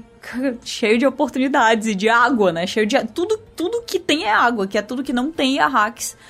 E a gente também vê o, o jeito como os Salusa Secundos é, é, tem uma o, o, pouquíssimo que a gente vê assim em termos de, de arquitetura até é tudo muito é militar e utilitarista. Só, só, só tem um problema. Ficar cuspindo na, na maquininha para depois beber não adianta nada, porque você tá gastando água para beber água, não vai adiantar nada, pô. Não, tem uma cena que eles cospem lá no, no numa maquininha que transforma em água. Não sei se vocês lembram. Eu que tá vi, aqui vi, os, sim, os sim. Fremen estão sentados, assim. Só que você pensar bem não faz muito sentido, né? Todo Não, mundo mas ela não lá. transforma, ela não transforma em água. Eu não entendi que ela transforma em água. Transforma, eles bebem depois. Uma coisa que eu gostei dos Fremen foi o seguinte, que pra demonstrar respeito, eles cospem. Sim, isso é legal. Porque você tá gastando água que você, tipo, não tem. Isso é legal. Eu, eu vi, eu vi no filme, eu vi no filme algumas lágrimas e achei que não teve é, importância suficiente narrativa, tá? Pra mim tinha que ser deixado claro ali, porque no próximo filme a gente vai ver o quanto é, é levado a sério. Porque até agora, tu vê, ó, essa cena que a gente, que a gente tem, que chega o Stilgar, que encontra ali o Duncan, que ele viveu um tempo ali com os Fremen, né? Teve esse intercâmbio cultural e eles eles estão dentro da, da corte ali, basicamente, do, do, do Quileto. E a gente vê como inferior a maneira como ele age. A gente fica assim, nossa, que selvagem ele cuspindo aqui em cima da mesa, como, como um mal educado, sabe? Culturalmente realmente inferior. Só que a gente não consegue olhar pelo outro lado, entendeu? A, a- do ponto de vista Fremen, ouro, que se lasque ouro, cara. Não importa ouro, não importa especiaria, essa coisa que todo mundo quer, pela qual todo mundo tá disposto a matar, atrair, acabar com tudo por causa da especiaria. Eles têm isso em abundância, eles jamais brigariam por isso, entendeu? Não, não é esse o ponto. Mas água, a umidade do corpo é a coisa mais importante que eles têm pra oferecer. E a questão de respeitar os costumes dos povos. É mais cara. do que respeitar costume. Eu acho que é entender de onde esses costumes vêm, porque se você não compreender como é que funciona essa cultura, você vai sempre olhar do. do né, do seu ponto de vista que. É que é, é etnocêntrico. Você suspeita sempre que a sua cultura ela é mais avançada, ela é superior. E aí você olha aquela galera como se eles fossem selvagens, mas na real, o selvagem é você, cara. Quem é que faz o que, o que, o que as Mas é demonstrar faz, o que é o colonizador, né? É isso aí. Ele vem pra destruir, pra explorar. Mas aquela, a- aquela cena é massa, É vai. muito legal. Quando você mostra os Atreides sendo os bonzinhos, entre aspas, você um pouco diminui essa... Apesar deles entenderem um pouco melhor, né? Porque eles... É aquilo, eles são invasores bonzinhos. É que a gente precisa Essa é- gostar de alguém, assim, sabe? Senão fica todo mundo escroto. Eu acho que não é, não é que eles sejam bonzinhos, Rogério. Eles estão eles estão ali pra tentar usar aquele povo. Eles estão falando em- em- o tempo inteiro que, que, o, que eles, o que eles vão usar, que vai ser diferente do que os Harkonnen faziam, é que eles vão atrás desse poder do deserto. E o poder do deserto são essas pessoas. Então, tipo assim. O Leto, ele, ele tenta ser pelo menos justo. Essa é a nossa visão, gente. Não existe justiça. Não, não existe. Mas não existe justiça se ele tá servindo aquilo ali. Não existe justiça se ele tá servindo. Ele chega, ele, ele baixa a cabeça e diz assim: é, enquanto eu estiver aqui, os seus sítios jamais serão invadidos. Meu amigo, se você invadir um sítio daquele, quem vai morrer é você. Então, tipo assim, ok.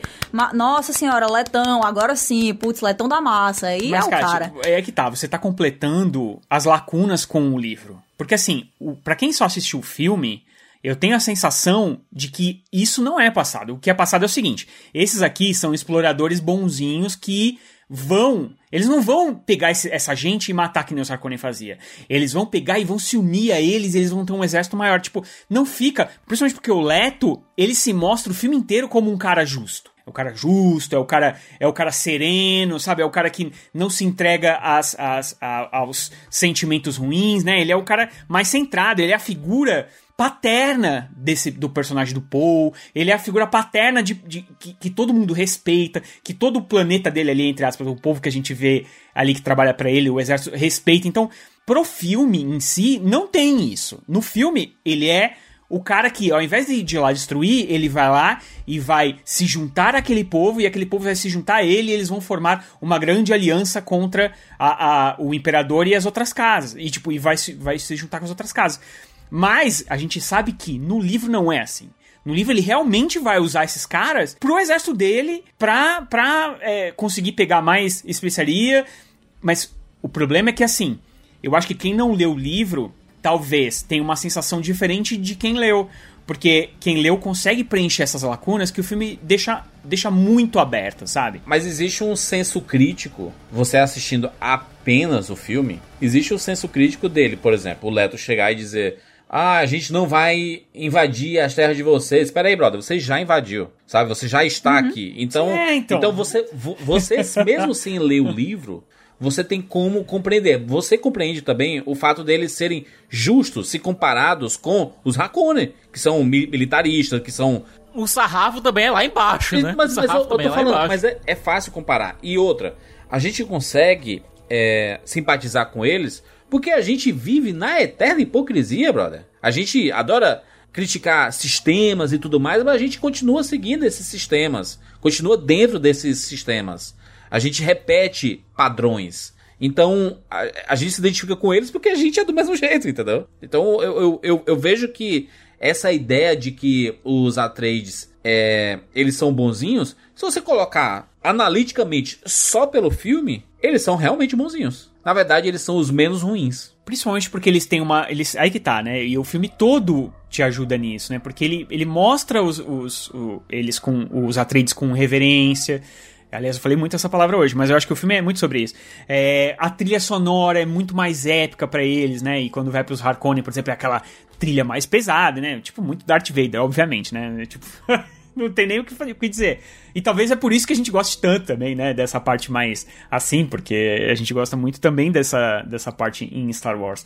Mas eu acho que é, o filme em si, nessa parte política, eu acho que ele vai pouco. Ele pede mais do público, né? Ele, ele pede assim, cara, colocamos aqui, entenda você o que você conseguiu extrair daqui, sabe? É, ele mostra é, menos. isso é épico, Isso é ele verdade, mostra menos total. e, e vo- você deduz as coisas. E é por isso que, por exemplo, um podcast como esse, ele se torna muito legal, porque você realmente tem a real noção do, do- dos pormenores, sabe? É, que, que talvez uma pessoa que só, só viu o filme talvez não, não tivesse compreendido dessa forma os Atreides. E é a mesma coisa quando a gente assiste Game of Thrones e fala assim, poxa, mas não tem nenhuma casa é, é, boazinha. Cara, a forma da narrativa de Game of Thrones que a gente viu na série, por exemplo, os Stark são os Os heróis, Stark. né? Então, eles são, mas só que aí o que acontece? Não sei se vocês se lembram. Logo no primeiro episódio, bom, claro que vocês se lembram, né? É, é icônico. Logo no primeiro episódio, ele mata um cara que, tipo, tinha fugido dos, dos, dos cavaleiros brancos lá. Do, Só que do- segundo a lei, a lei, a lei deles, eles seguem a ferro e fogo. Ele a não podia entendeu? fugir. Assim como o Leto segue o Imperador. Porque ele fala assim, cara, eu, eu tô abaixo dele, eu tenho que seguir o que ele tá mandando. É a lei. Não, saca? e ali, É, e ali ele era o faz- Ned Stark cumprindo a, a lei, de mostrando, olha, se É o homem passa a sentença, ele tem que cumprir a sentença. Eu não tô dizendo que tá certo E ou ele, tá deixa, errado, e, não. de- tá? e ele deixa claro, o, o Leto, ele deixa claro a expectativa de continuidade do Ducado ali com o Paul. Aí depois ele pega e diz assim, mas o que importa é que você é meu filho, não sei o que. Beleza, ele ama o filho dele, mas ele tá ali segurando aquele anel. Mas ele tá ali com, com o exército dele. Mas ele tá ali aceitando que as pessoas morram pelos interesses políticos também do, do- da própria casa, né? A verdade é que o Paul, ele pode ficar tão próximo quanto for da cultura Fremen. Ele pode é, aprender o quanto for, viver o quanto for, é, conviver com, com, com pessoas e trazer pra proximidade dele, né? Ficar junto com a Shani e tudo mais. Mas ele não é Fremen, ele é. Sim, ele é um estrangeiro ainda. E aí a gente vai ver uma coisa que é extremamente John Carter, né? Que é o estrangeiro dentro de uma sociedade que ele não pertence. Mas que ele vai lutar ao lado e vai defender. E vai inclusive se apaixonar. Nem sei. Nem sei se vai, mas Ele nem o conheceu, padrão... ele nem conheceu e já apaixonou. Sim. É meio diferente porque ele fica tendo essas visões, ele conhece possíveis futuros, ele, Ele, tá tem... obcecado, né, pela menina, claramente. Se pensar, o Chalamet deve ter ficado, inclusive, de pinto duro quando viu a menina. Ele disse assim, meu Deus do céu. Eu ia falar Mano um negócio tipo assim, nunca te vi, sempre te amei, mas pelo amor de Deus, né, Juras? Porque ele ficou travadaço. Ele- ficou o menino quando, é, pela, pela primeira vez, a, a menina que ele gosta fala com ele. Ele ficou assim. É, é, pois é, é, é, é, é. Não tem problema porque o traje estilador é feito para absorver a água do corpo, Então, Júlio. é Então, Qualquer coisa que seja solto por ali será Vai virar água, né, brother? Nossa senhora, pelo amor de Deus, Joel. me Gente, vamos, vamos, é, vamos pras notas, né, por Vamos favor. para nada. notas. Notas para Duna, Aê. de Denis Villeneuve. E é muito triste se acontecer pelo menos só mais um filme. Eu quero que tenha pelo menos uns 10. Não vai acontecer, mas eu queria, porque esse mundo é muito rico, seria massa. Eu acho que só não aconteceria se, se fosse um fracasso retumbante de crítica não é, e né? público. E, e não é real, É, porque o é a crítica gostou bastante, é, o público é, tem- aqui no Brasil já tem assistido, saiu já no, no HBO Max lá dos Estados Unidos, né? Então as pessoas já estão assistindo. Eu acho que não, eu acho que não tem como não acontecer, não. Vai acontecer. Só que vai Pelo demorar, menos né? a parte 2 vai rolar.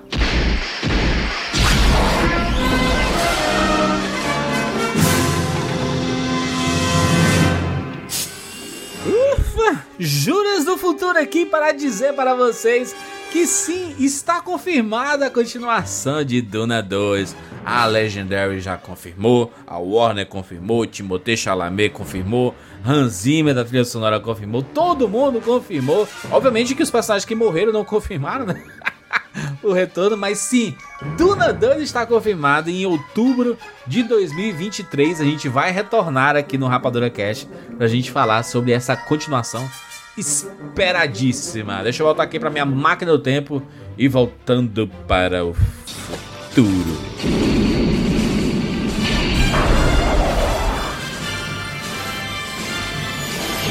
A gente vai ter série, né, de Duna, a gente vai ter é, tal, provavelmente prequels, né, sobre esse universo, e tomara que seja a mesma qualidade, que não seja tipo assim, Denis Villeneuve, 250 milhões, série, 10 real, CW.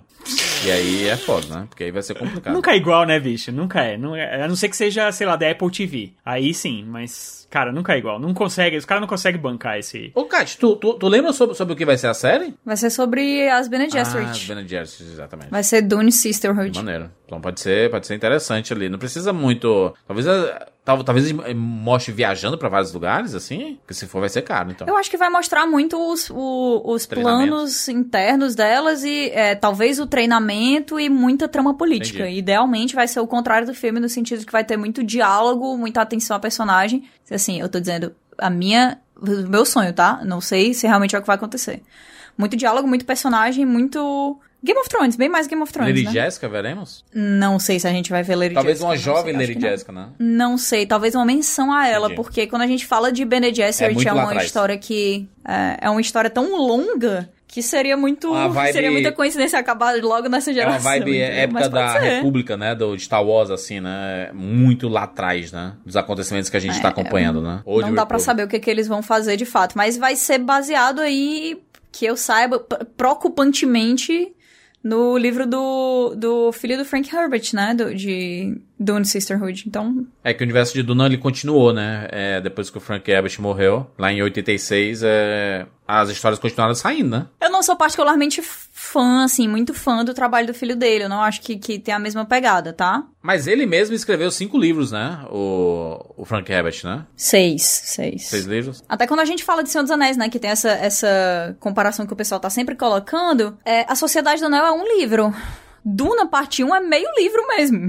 O, o filho do o He- Herbertzinho, né? Ele escreveu lá três livros. O Herbertzinho. Prequels, né? O Júnior, o Júnior. É, o Herbert Júnior. Ele, ele escreveu três livros, assim, contando sobre cada casa, né? Porque são três casas, né? Os Atreides, os, Hakone e os Corrino, que, que é do, do Imperador, né? Então, tem, e tem muito mais livros, né? Na verdade, ele escreveu vários. Até hoje, né? Nossa, vou te falar, os caras não largam o- não largam o osso, mano. Só sei que a Aleph tem, tem os cinco livros principais, que é o que tem que ler mesmo, entendeu? E, cara, porque eles, eles ampliam demais o, o, o escopo do, desse universo, assim. É, e eles negaram, eles negaram a enciclopédia de, de Duna que foi feita na época do, do Herbert, né? Descanonizaram ela e aí resolveram refazer um monte de coisa.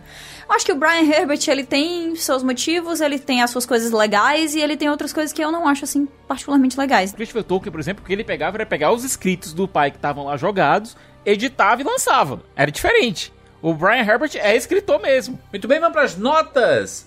Notas de 0 a 10 para Duna, filme de 2021 de Denis Villeneuve. Vou dizer que eu gostei bastante, tá? É, eu achei um filme grande, épico, um filme massa para ver no cinema. É, a parada de ser tela grande e som é, bom faz toda a diferença aqui pra Duna. Eu sei que filme bom tem que funcionar em qualquer, né, qualquer rolê, inclusive no celular se você assistir. Mas se você tiver a possibilidade de assistir numa tela grande com um som maravilhoso, como eu tive numa sala IMAX, é deslumbrante, assim, sabe? É, tecnicamente o filme ele é impecável. É, achei todas a, toda a construção de universo, eu me senti dentro daquele universo, me senti querendo consumir mais, saber mais, entender mais sobre aquele mundo. Adorei as discussões que a gente teve, inclusive nesse podcast, discussão política, filosófica, religiosa. Achei um filme extremamente messiânico, mesmo ele sendo anti-messiânico, mas ele teve a vibe total messiânica de a trilha sonora, pelo menos, empurrar isso na, na tua cara, sabe? Me lembrei muito de filmes clássicos como Ben-Hur, como Dez Mandamentos, que toda hora tinham...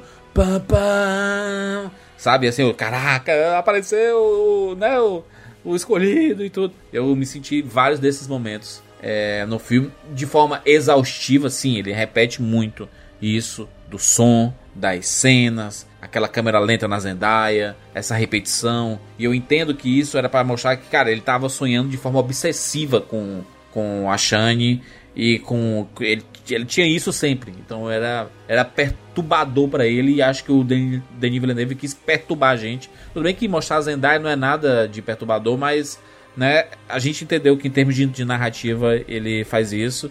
Tira o ponto, um ponto pelas cenas de batalha. Eu acho que pra, pra segunda temporada, não. Pro segundo filme, eles deveriam caprichar um pouquinho mais nas coreografias de luta. Porque em termos de construção de universo, eu estou bastante rendido assim. Virei do net. Então eu vou dar nota 9 de 10 para Duna. Sim, querinha. Eu curti o filme, certo? Não vou dizer que adorei, mas gostei muito do filme. É um espetáculo visual como a gente não vê no cinema há muito tempo. É, por mais que eu não goste muito da direção da, do que a fotografia fez com as cores, com as cores mais lavadas, mais saturadas, mas mesmo assim, isso não prejudicou o espetáculo visual que o filme é. Porém, eu tenho problemas com a narrativa, especialmente porque, é, ao ser feito o que foi feito, partir da história em dois, eles meio que perderam a questão do ritmo. A gente não tem um clímax sequer razoável, a gente não tem um, um andamento na história que um ponto final na história que faça com que o público geral queira ver a próxima, o próximo capítulo, sabe? E sim, é, apesar de, de todos os materiais promocionais, dos trailers, etc., chamaram o filme de Duna, a, gente tá falando de. O filme se chama Duna Parte 1. O, filme deixa isso bem claro. É, é, o título completo do filme, Duna. Parte 1. Se eu fosse membro do público geral e não soubesse o que vem pela frente, talvez eu não me sentisse tão motivado a ver a parte 2. A gente tá vendo agora o Denis Villeneuve falando em todas as entrevistas possíveis que a parte 2 vai ser menos conversa e mais é, diversão para ele na parte de filmar, uma diversão cinematográfica muito grande na hora de filmar, etc. Mas essa parte 1 ela tem problemas de ritmo. Vai ser menos conversa, então lascou, viu? Porque, meu Deus do céu, se for menos conversa do que esse primeiro, que já não teve Vai tanto... ser menos conversa e menos world building e mais ação. Agora, o problema é que essa parte 1 sofreu muito, porque o world building foi gigantesco foi, foram muitos conceitos sendo introduzidos e pouco pouca relação com os personagens. E, e nisso a narrativa sofre.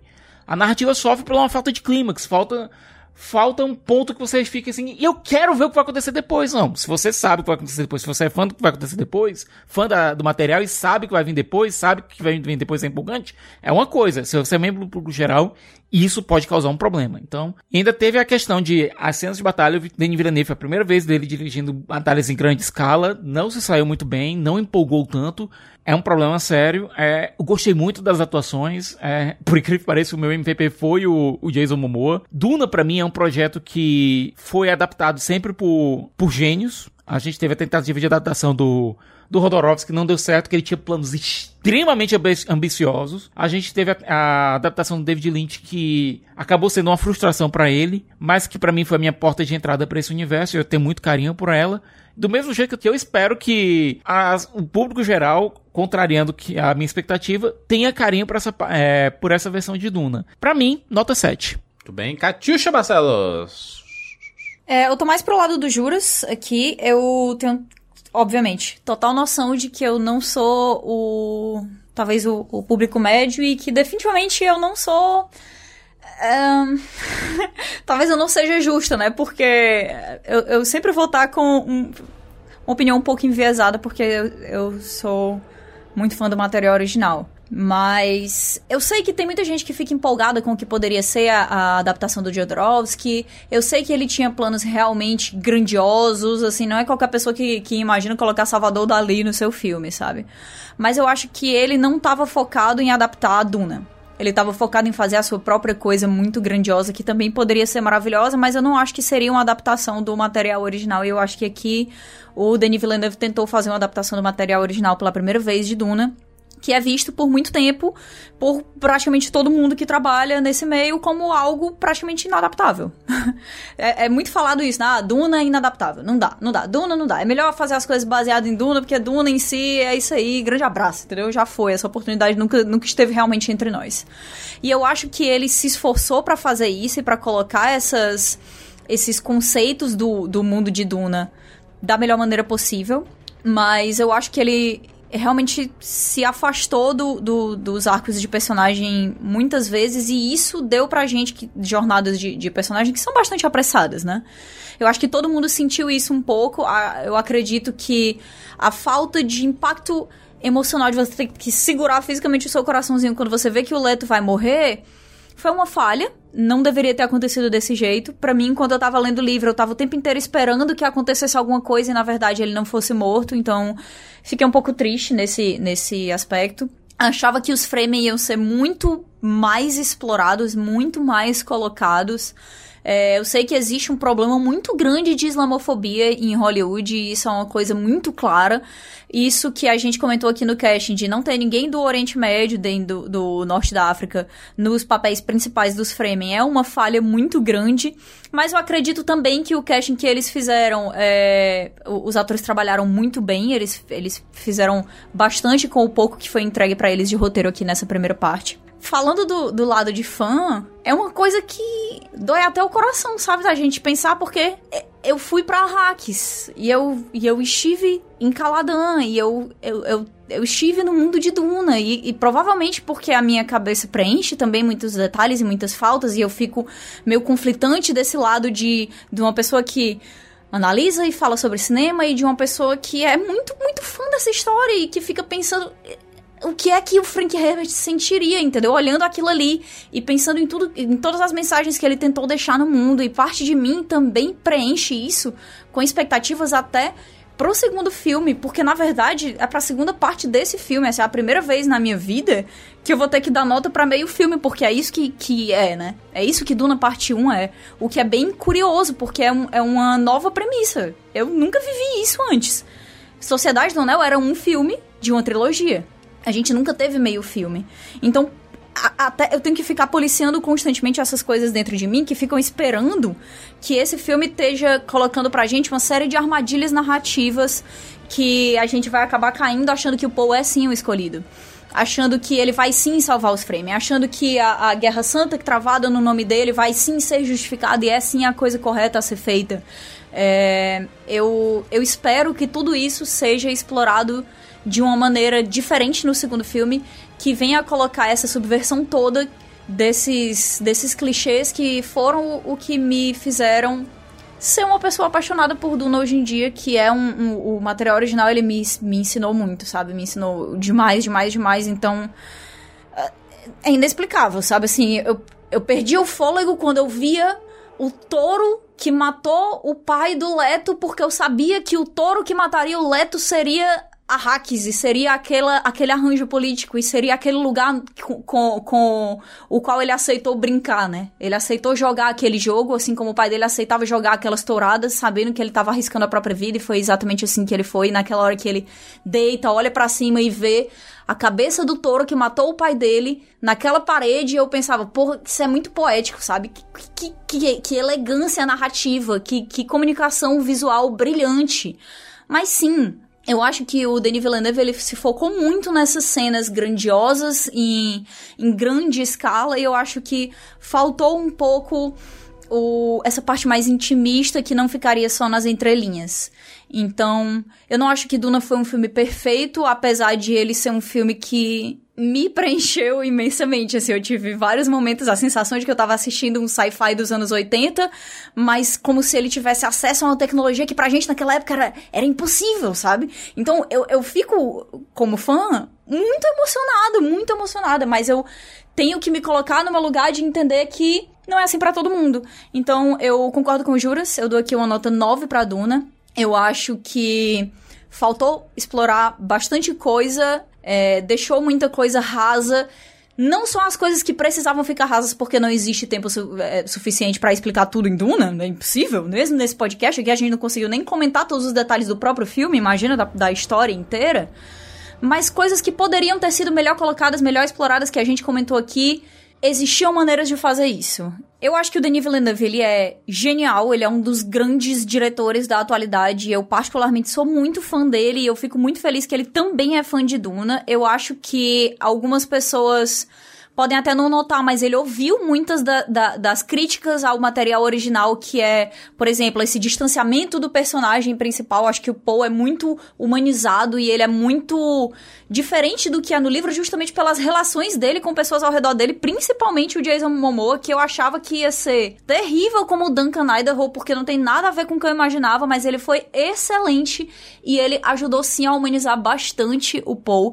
Eu gostei que o Denis Villeneuve conseguiu colocar essas discussões ecológicas de Arrakis e como isso é constantemente empalidecido ali pelo lado econômico da exploração de um recurso que é do interesse de toda a economia daquele, daquele universo. É, então acho que em vários aspectos ele fez realmente assim um trabalho primoroso, primoroso, não só visualmente, mas de colocar as questões que são tratadas em Duna aqui nesse primeiro filme. Eu também tinha essa expectativa em cima da adaptação do Denis Villeneuve e por esse por esse lado eu, eu eu achei que foi mais fraco do que poderia ter sido. Então, para mim, é uma nota 9, mas no meu coração, parte de mim, saindo do cinema, assim, eu queria dar 11, sabe? Porque eu fiquei, obrigado, obrigado pela viagem, porque eu queria mesmo, eu queria mesmo ir pra Hacks, eu queria mesmo conhecer aquilo ali. É um presente, é um presente pros fãs, mas não deixa de ser um filme para quem também não é fã, né? Rogério Montanari. Não tinha muita expectativa com o filme, é, principalmente por causa do ator e tudo mais, né? Eu, eu já tinha um pé atrás. Mas conforme eu fui lendo o livro, e aí eu, quando foi chegando perto, né?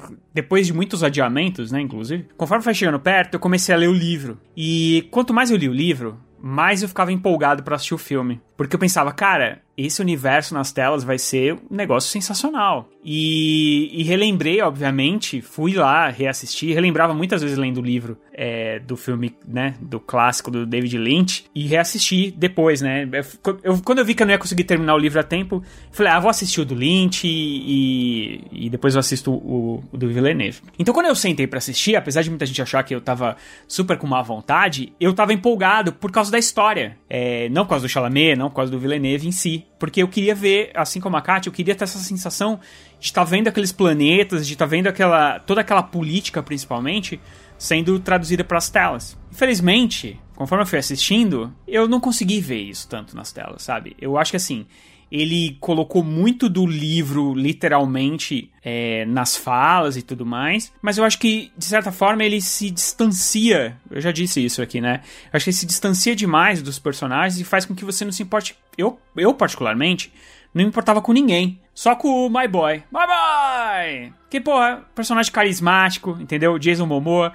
É, eu não sou tão fã dele também como ator, acho que ele é fraquinho. Mas o personagem dele é humano, o personagem dele é, bacana, então eu acabei me apegando a ele de certa forma. Mas bem de leve. Eu, é como se eu estivesse assistindo um desfile na TV, sei lá, tá ligado? Tipo, é bonito, é legal, você tá vendo ali aquelas as fantasias, você tá vendo as naves, os, os carros alegóricos, sabe? Mas a hora que termina o desfile, eu já esqueci, eu vou ver o próximo desfile, sabe? Eu tive muita essa sensação assistindo Duna. Infelizmente, é, eu acho que falta, eu acho que o Villeneuve ele precisava soltar um pouquinho o ego dele para embarcar mais nas histórias que ele quer contar, sabe? Eu acho que tem muito. Acho que eles ficaram. Ele ficou muito nessa vibe de querer mostrar e tal. É, esse aqui é o meu cinema, olha aqui como eu boto a câmera de. Até a câmera que, que anda de, na lateral, assim, cara, é muito parecido com o do Blade Runner. Então, infelizmente, eu não curti tanto, mas eu também não posso dizer, por exemplo, que é o pior filme do ano. Nossa, que filme. Cara, porque é uma baita produção, tem muitas coisas bonitas. Eu acho que a trilha sonora, de vez em quando, quando ela se segura, né? Quando não é aquela coisa exagerada que fica berrando ali na sua cara, é muito bonita, é interessante, dá um, realmente um ar de épico é, para muitas das cenas. Eu acho que a minhoca, toda vez que a minhoca aparece, é legal. Eu acho que só ele podia de repente mostrar de outros ângulos. Quando a minhoca dá aquela paradinha, que é o que tá na capa do livro, né? Que dar aquela paradinha para dar uma olhadinha assim pro Paul, é bacana, é épico, é forte. Você fala, caramba, que coisa, que bagulho, que coisa legal, sabe? Mas não empolga, mano. Não empolga. E sem contar que, assim, o principal, que eu acho que a gente falou até pouco aqui, é um filme que não tem fim. É, quando a gente falou da. Quando vocês falaram do Senhor dos Anéis, é, o primeiro filme, por exemplo, que é o meu favorito, inclusive, dos três, é, que é a Sociedade do Anel, ele conta uma história. É, o, é sobre o Frodo levando o anel? É, mas não é o principal. O principal é a história da Sociedade do Anel. Como ela se forma, para que ela se forma, o que ela vai fazer, e quando ela se desfaz, acabou o filme. Então, quer dizer, eu acho que o Peter Jackson, o que o Peter Jackson faz em Senhor dos Anéis, é, eu acho até é, uma sacanagem comparar qualquer filme com o Senhor dos Anéis, sabe? Nesse sentido de adaptação de livro, porque, cara, aquilo ali é a tempestade perfeita, sabe? Parece que tudo ali deu certo. Um, uma pessoa não fica explicando o filme para outra, como muitas vezes acontece aqui no Duna. É, lá não, as coisas vão acontecendo e você vai pegando, você vai entendendo. Nada, nenhuma frase é gratuita, e aqui tem várias. Então, é, é um, infelizmente um filme que não tem fim, ele não tem ele não tem clímax e ele termina do mesmo jeito que ele começa. Então, infelizmente eu não gostei tanto, mas também não vou dizer que ele é horroroso. Então, nota 5. Entendi. Muito bem, muito bem. Falando sobre Duna, o que você achou? Você foi assistir no cinema? Onde é que você assistiu? Comenta aí com a gente nas redes sociais, arroba rapadura lá no Twitter, ou lá no Instagram, arroba Cinema com Rapadura. Lembrar que nós estamos espalhados por aí, você encontra muito fácil o Cinema com Rapaduras. Ah, eu quero ouvir um podcast sobre o filme tal. Você já experimentou colocar o nome do filme, mais o nome Rapadura Cast no Google? É muito. Cara, a gente já tá, né? Estamos aqui nos aproximando da edição número 700. É possível que a gente possa ter falado em algum momento de um filme que você esteja procurando. Quando eu vou fazer as pautas, quando eu vou procurar, né, a gente preenche as pautas ali para os próximos que vão ver, eu fico procurando para ver se não tem, é. Porque eu mesmo não sei. É muita coisa. tenho que procurar pra muita saber. coisa, são 15 anos, é, inclusive parabéns pro Rapadura aí, 15 anos nesse mês de outubro é, de Rapadura Cash e a gente tá muito tempo fazendo aí e a gente vai continuar se for filme grande de, né, de cinema, cinemão e tudo mais, com certeza ele já pintou por aqui, então é muito fácil de encontrar conteúdo aqui no Rapadura Cash. E antes de terminar aqui, nós temos que agradecer novamente o pessoal da editora Aleph que tornou possível esse baita episódio sobre o livro e os filmes de Duna. Juro, tu imagina como é que ficou a minha cara quando eu soube que a gente ia falar sobre Duna, que é uma das obras favoritas da minha vida, e ainda mais com o apoio da Aleph. Meu Deus, eu amo viver! Lembrando que o audiobook de Duna já está disponível tanto nas plataformas de audiobook quanto nas lojas permanentes, né? E que os itens físicos do universo Duna, nós temos um cupom especial com 40% de desconto para os ouvintes do Rapadura Cash. É só acessar o site Editora Aleph com PH, né? editoraaleph.com.br, colocar o livro no carrinho e adicionar o cupom mais bonito do mundo. Cupom Duna com rapadura, tudo junto. E comprar com esse descontão até o dia 31 de dezembro. Não tem desculpa, tá, gente? Dá pra comprar com 13 terceiro, dá pra comprar sem 13 terceiro, dá pra comprar de qualquer jeito. Quero todo mundo aqui no próximo Rapadura Cast de Duna. Todo mundo que tá escutando, quero todo mundo que leu Duna. E eu quero ver vocês comprando o livro de Duna e marcando a gente lá no Instagram, no arroba Cinema com Rapadora, porque a gente vai ficar muito feliz de poder compartilhar que você seguiu a nossa dica e garantiu o seu exemplar ou os seus exemplares de Duna, desse universo maravilhoso. Então se prepara para o futuro. É isso, nos encontramos na próxima semana. Tchau.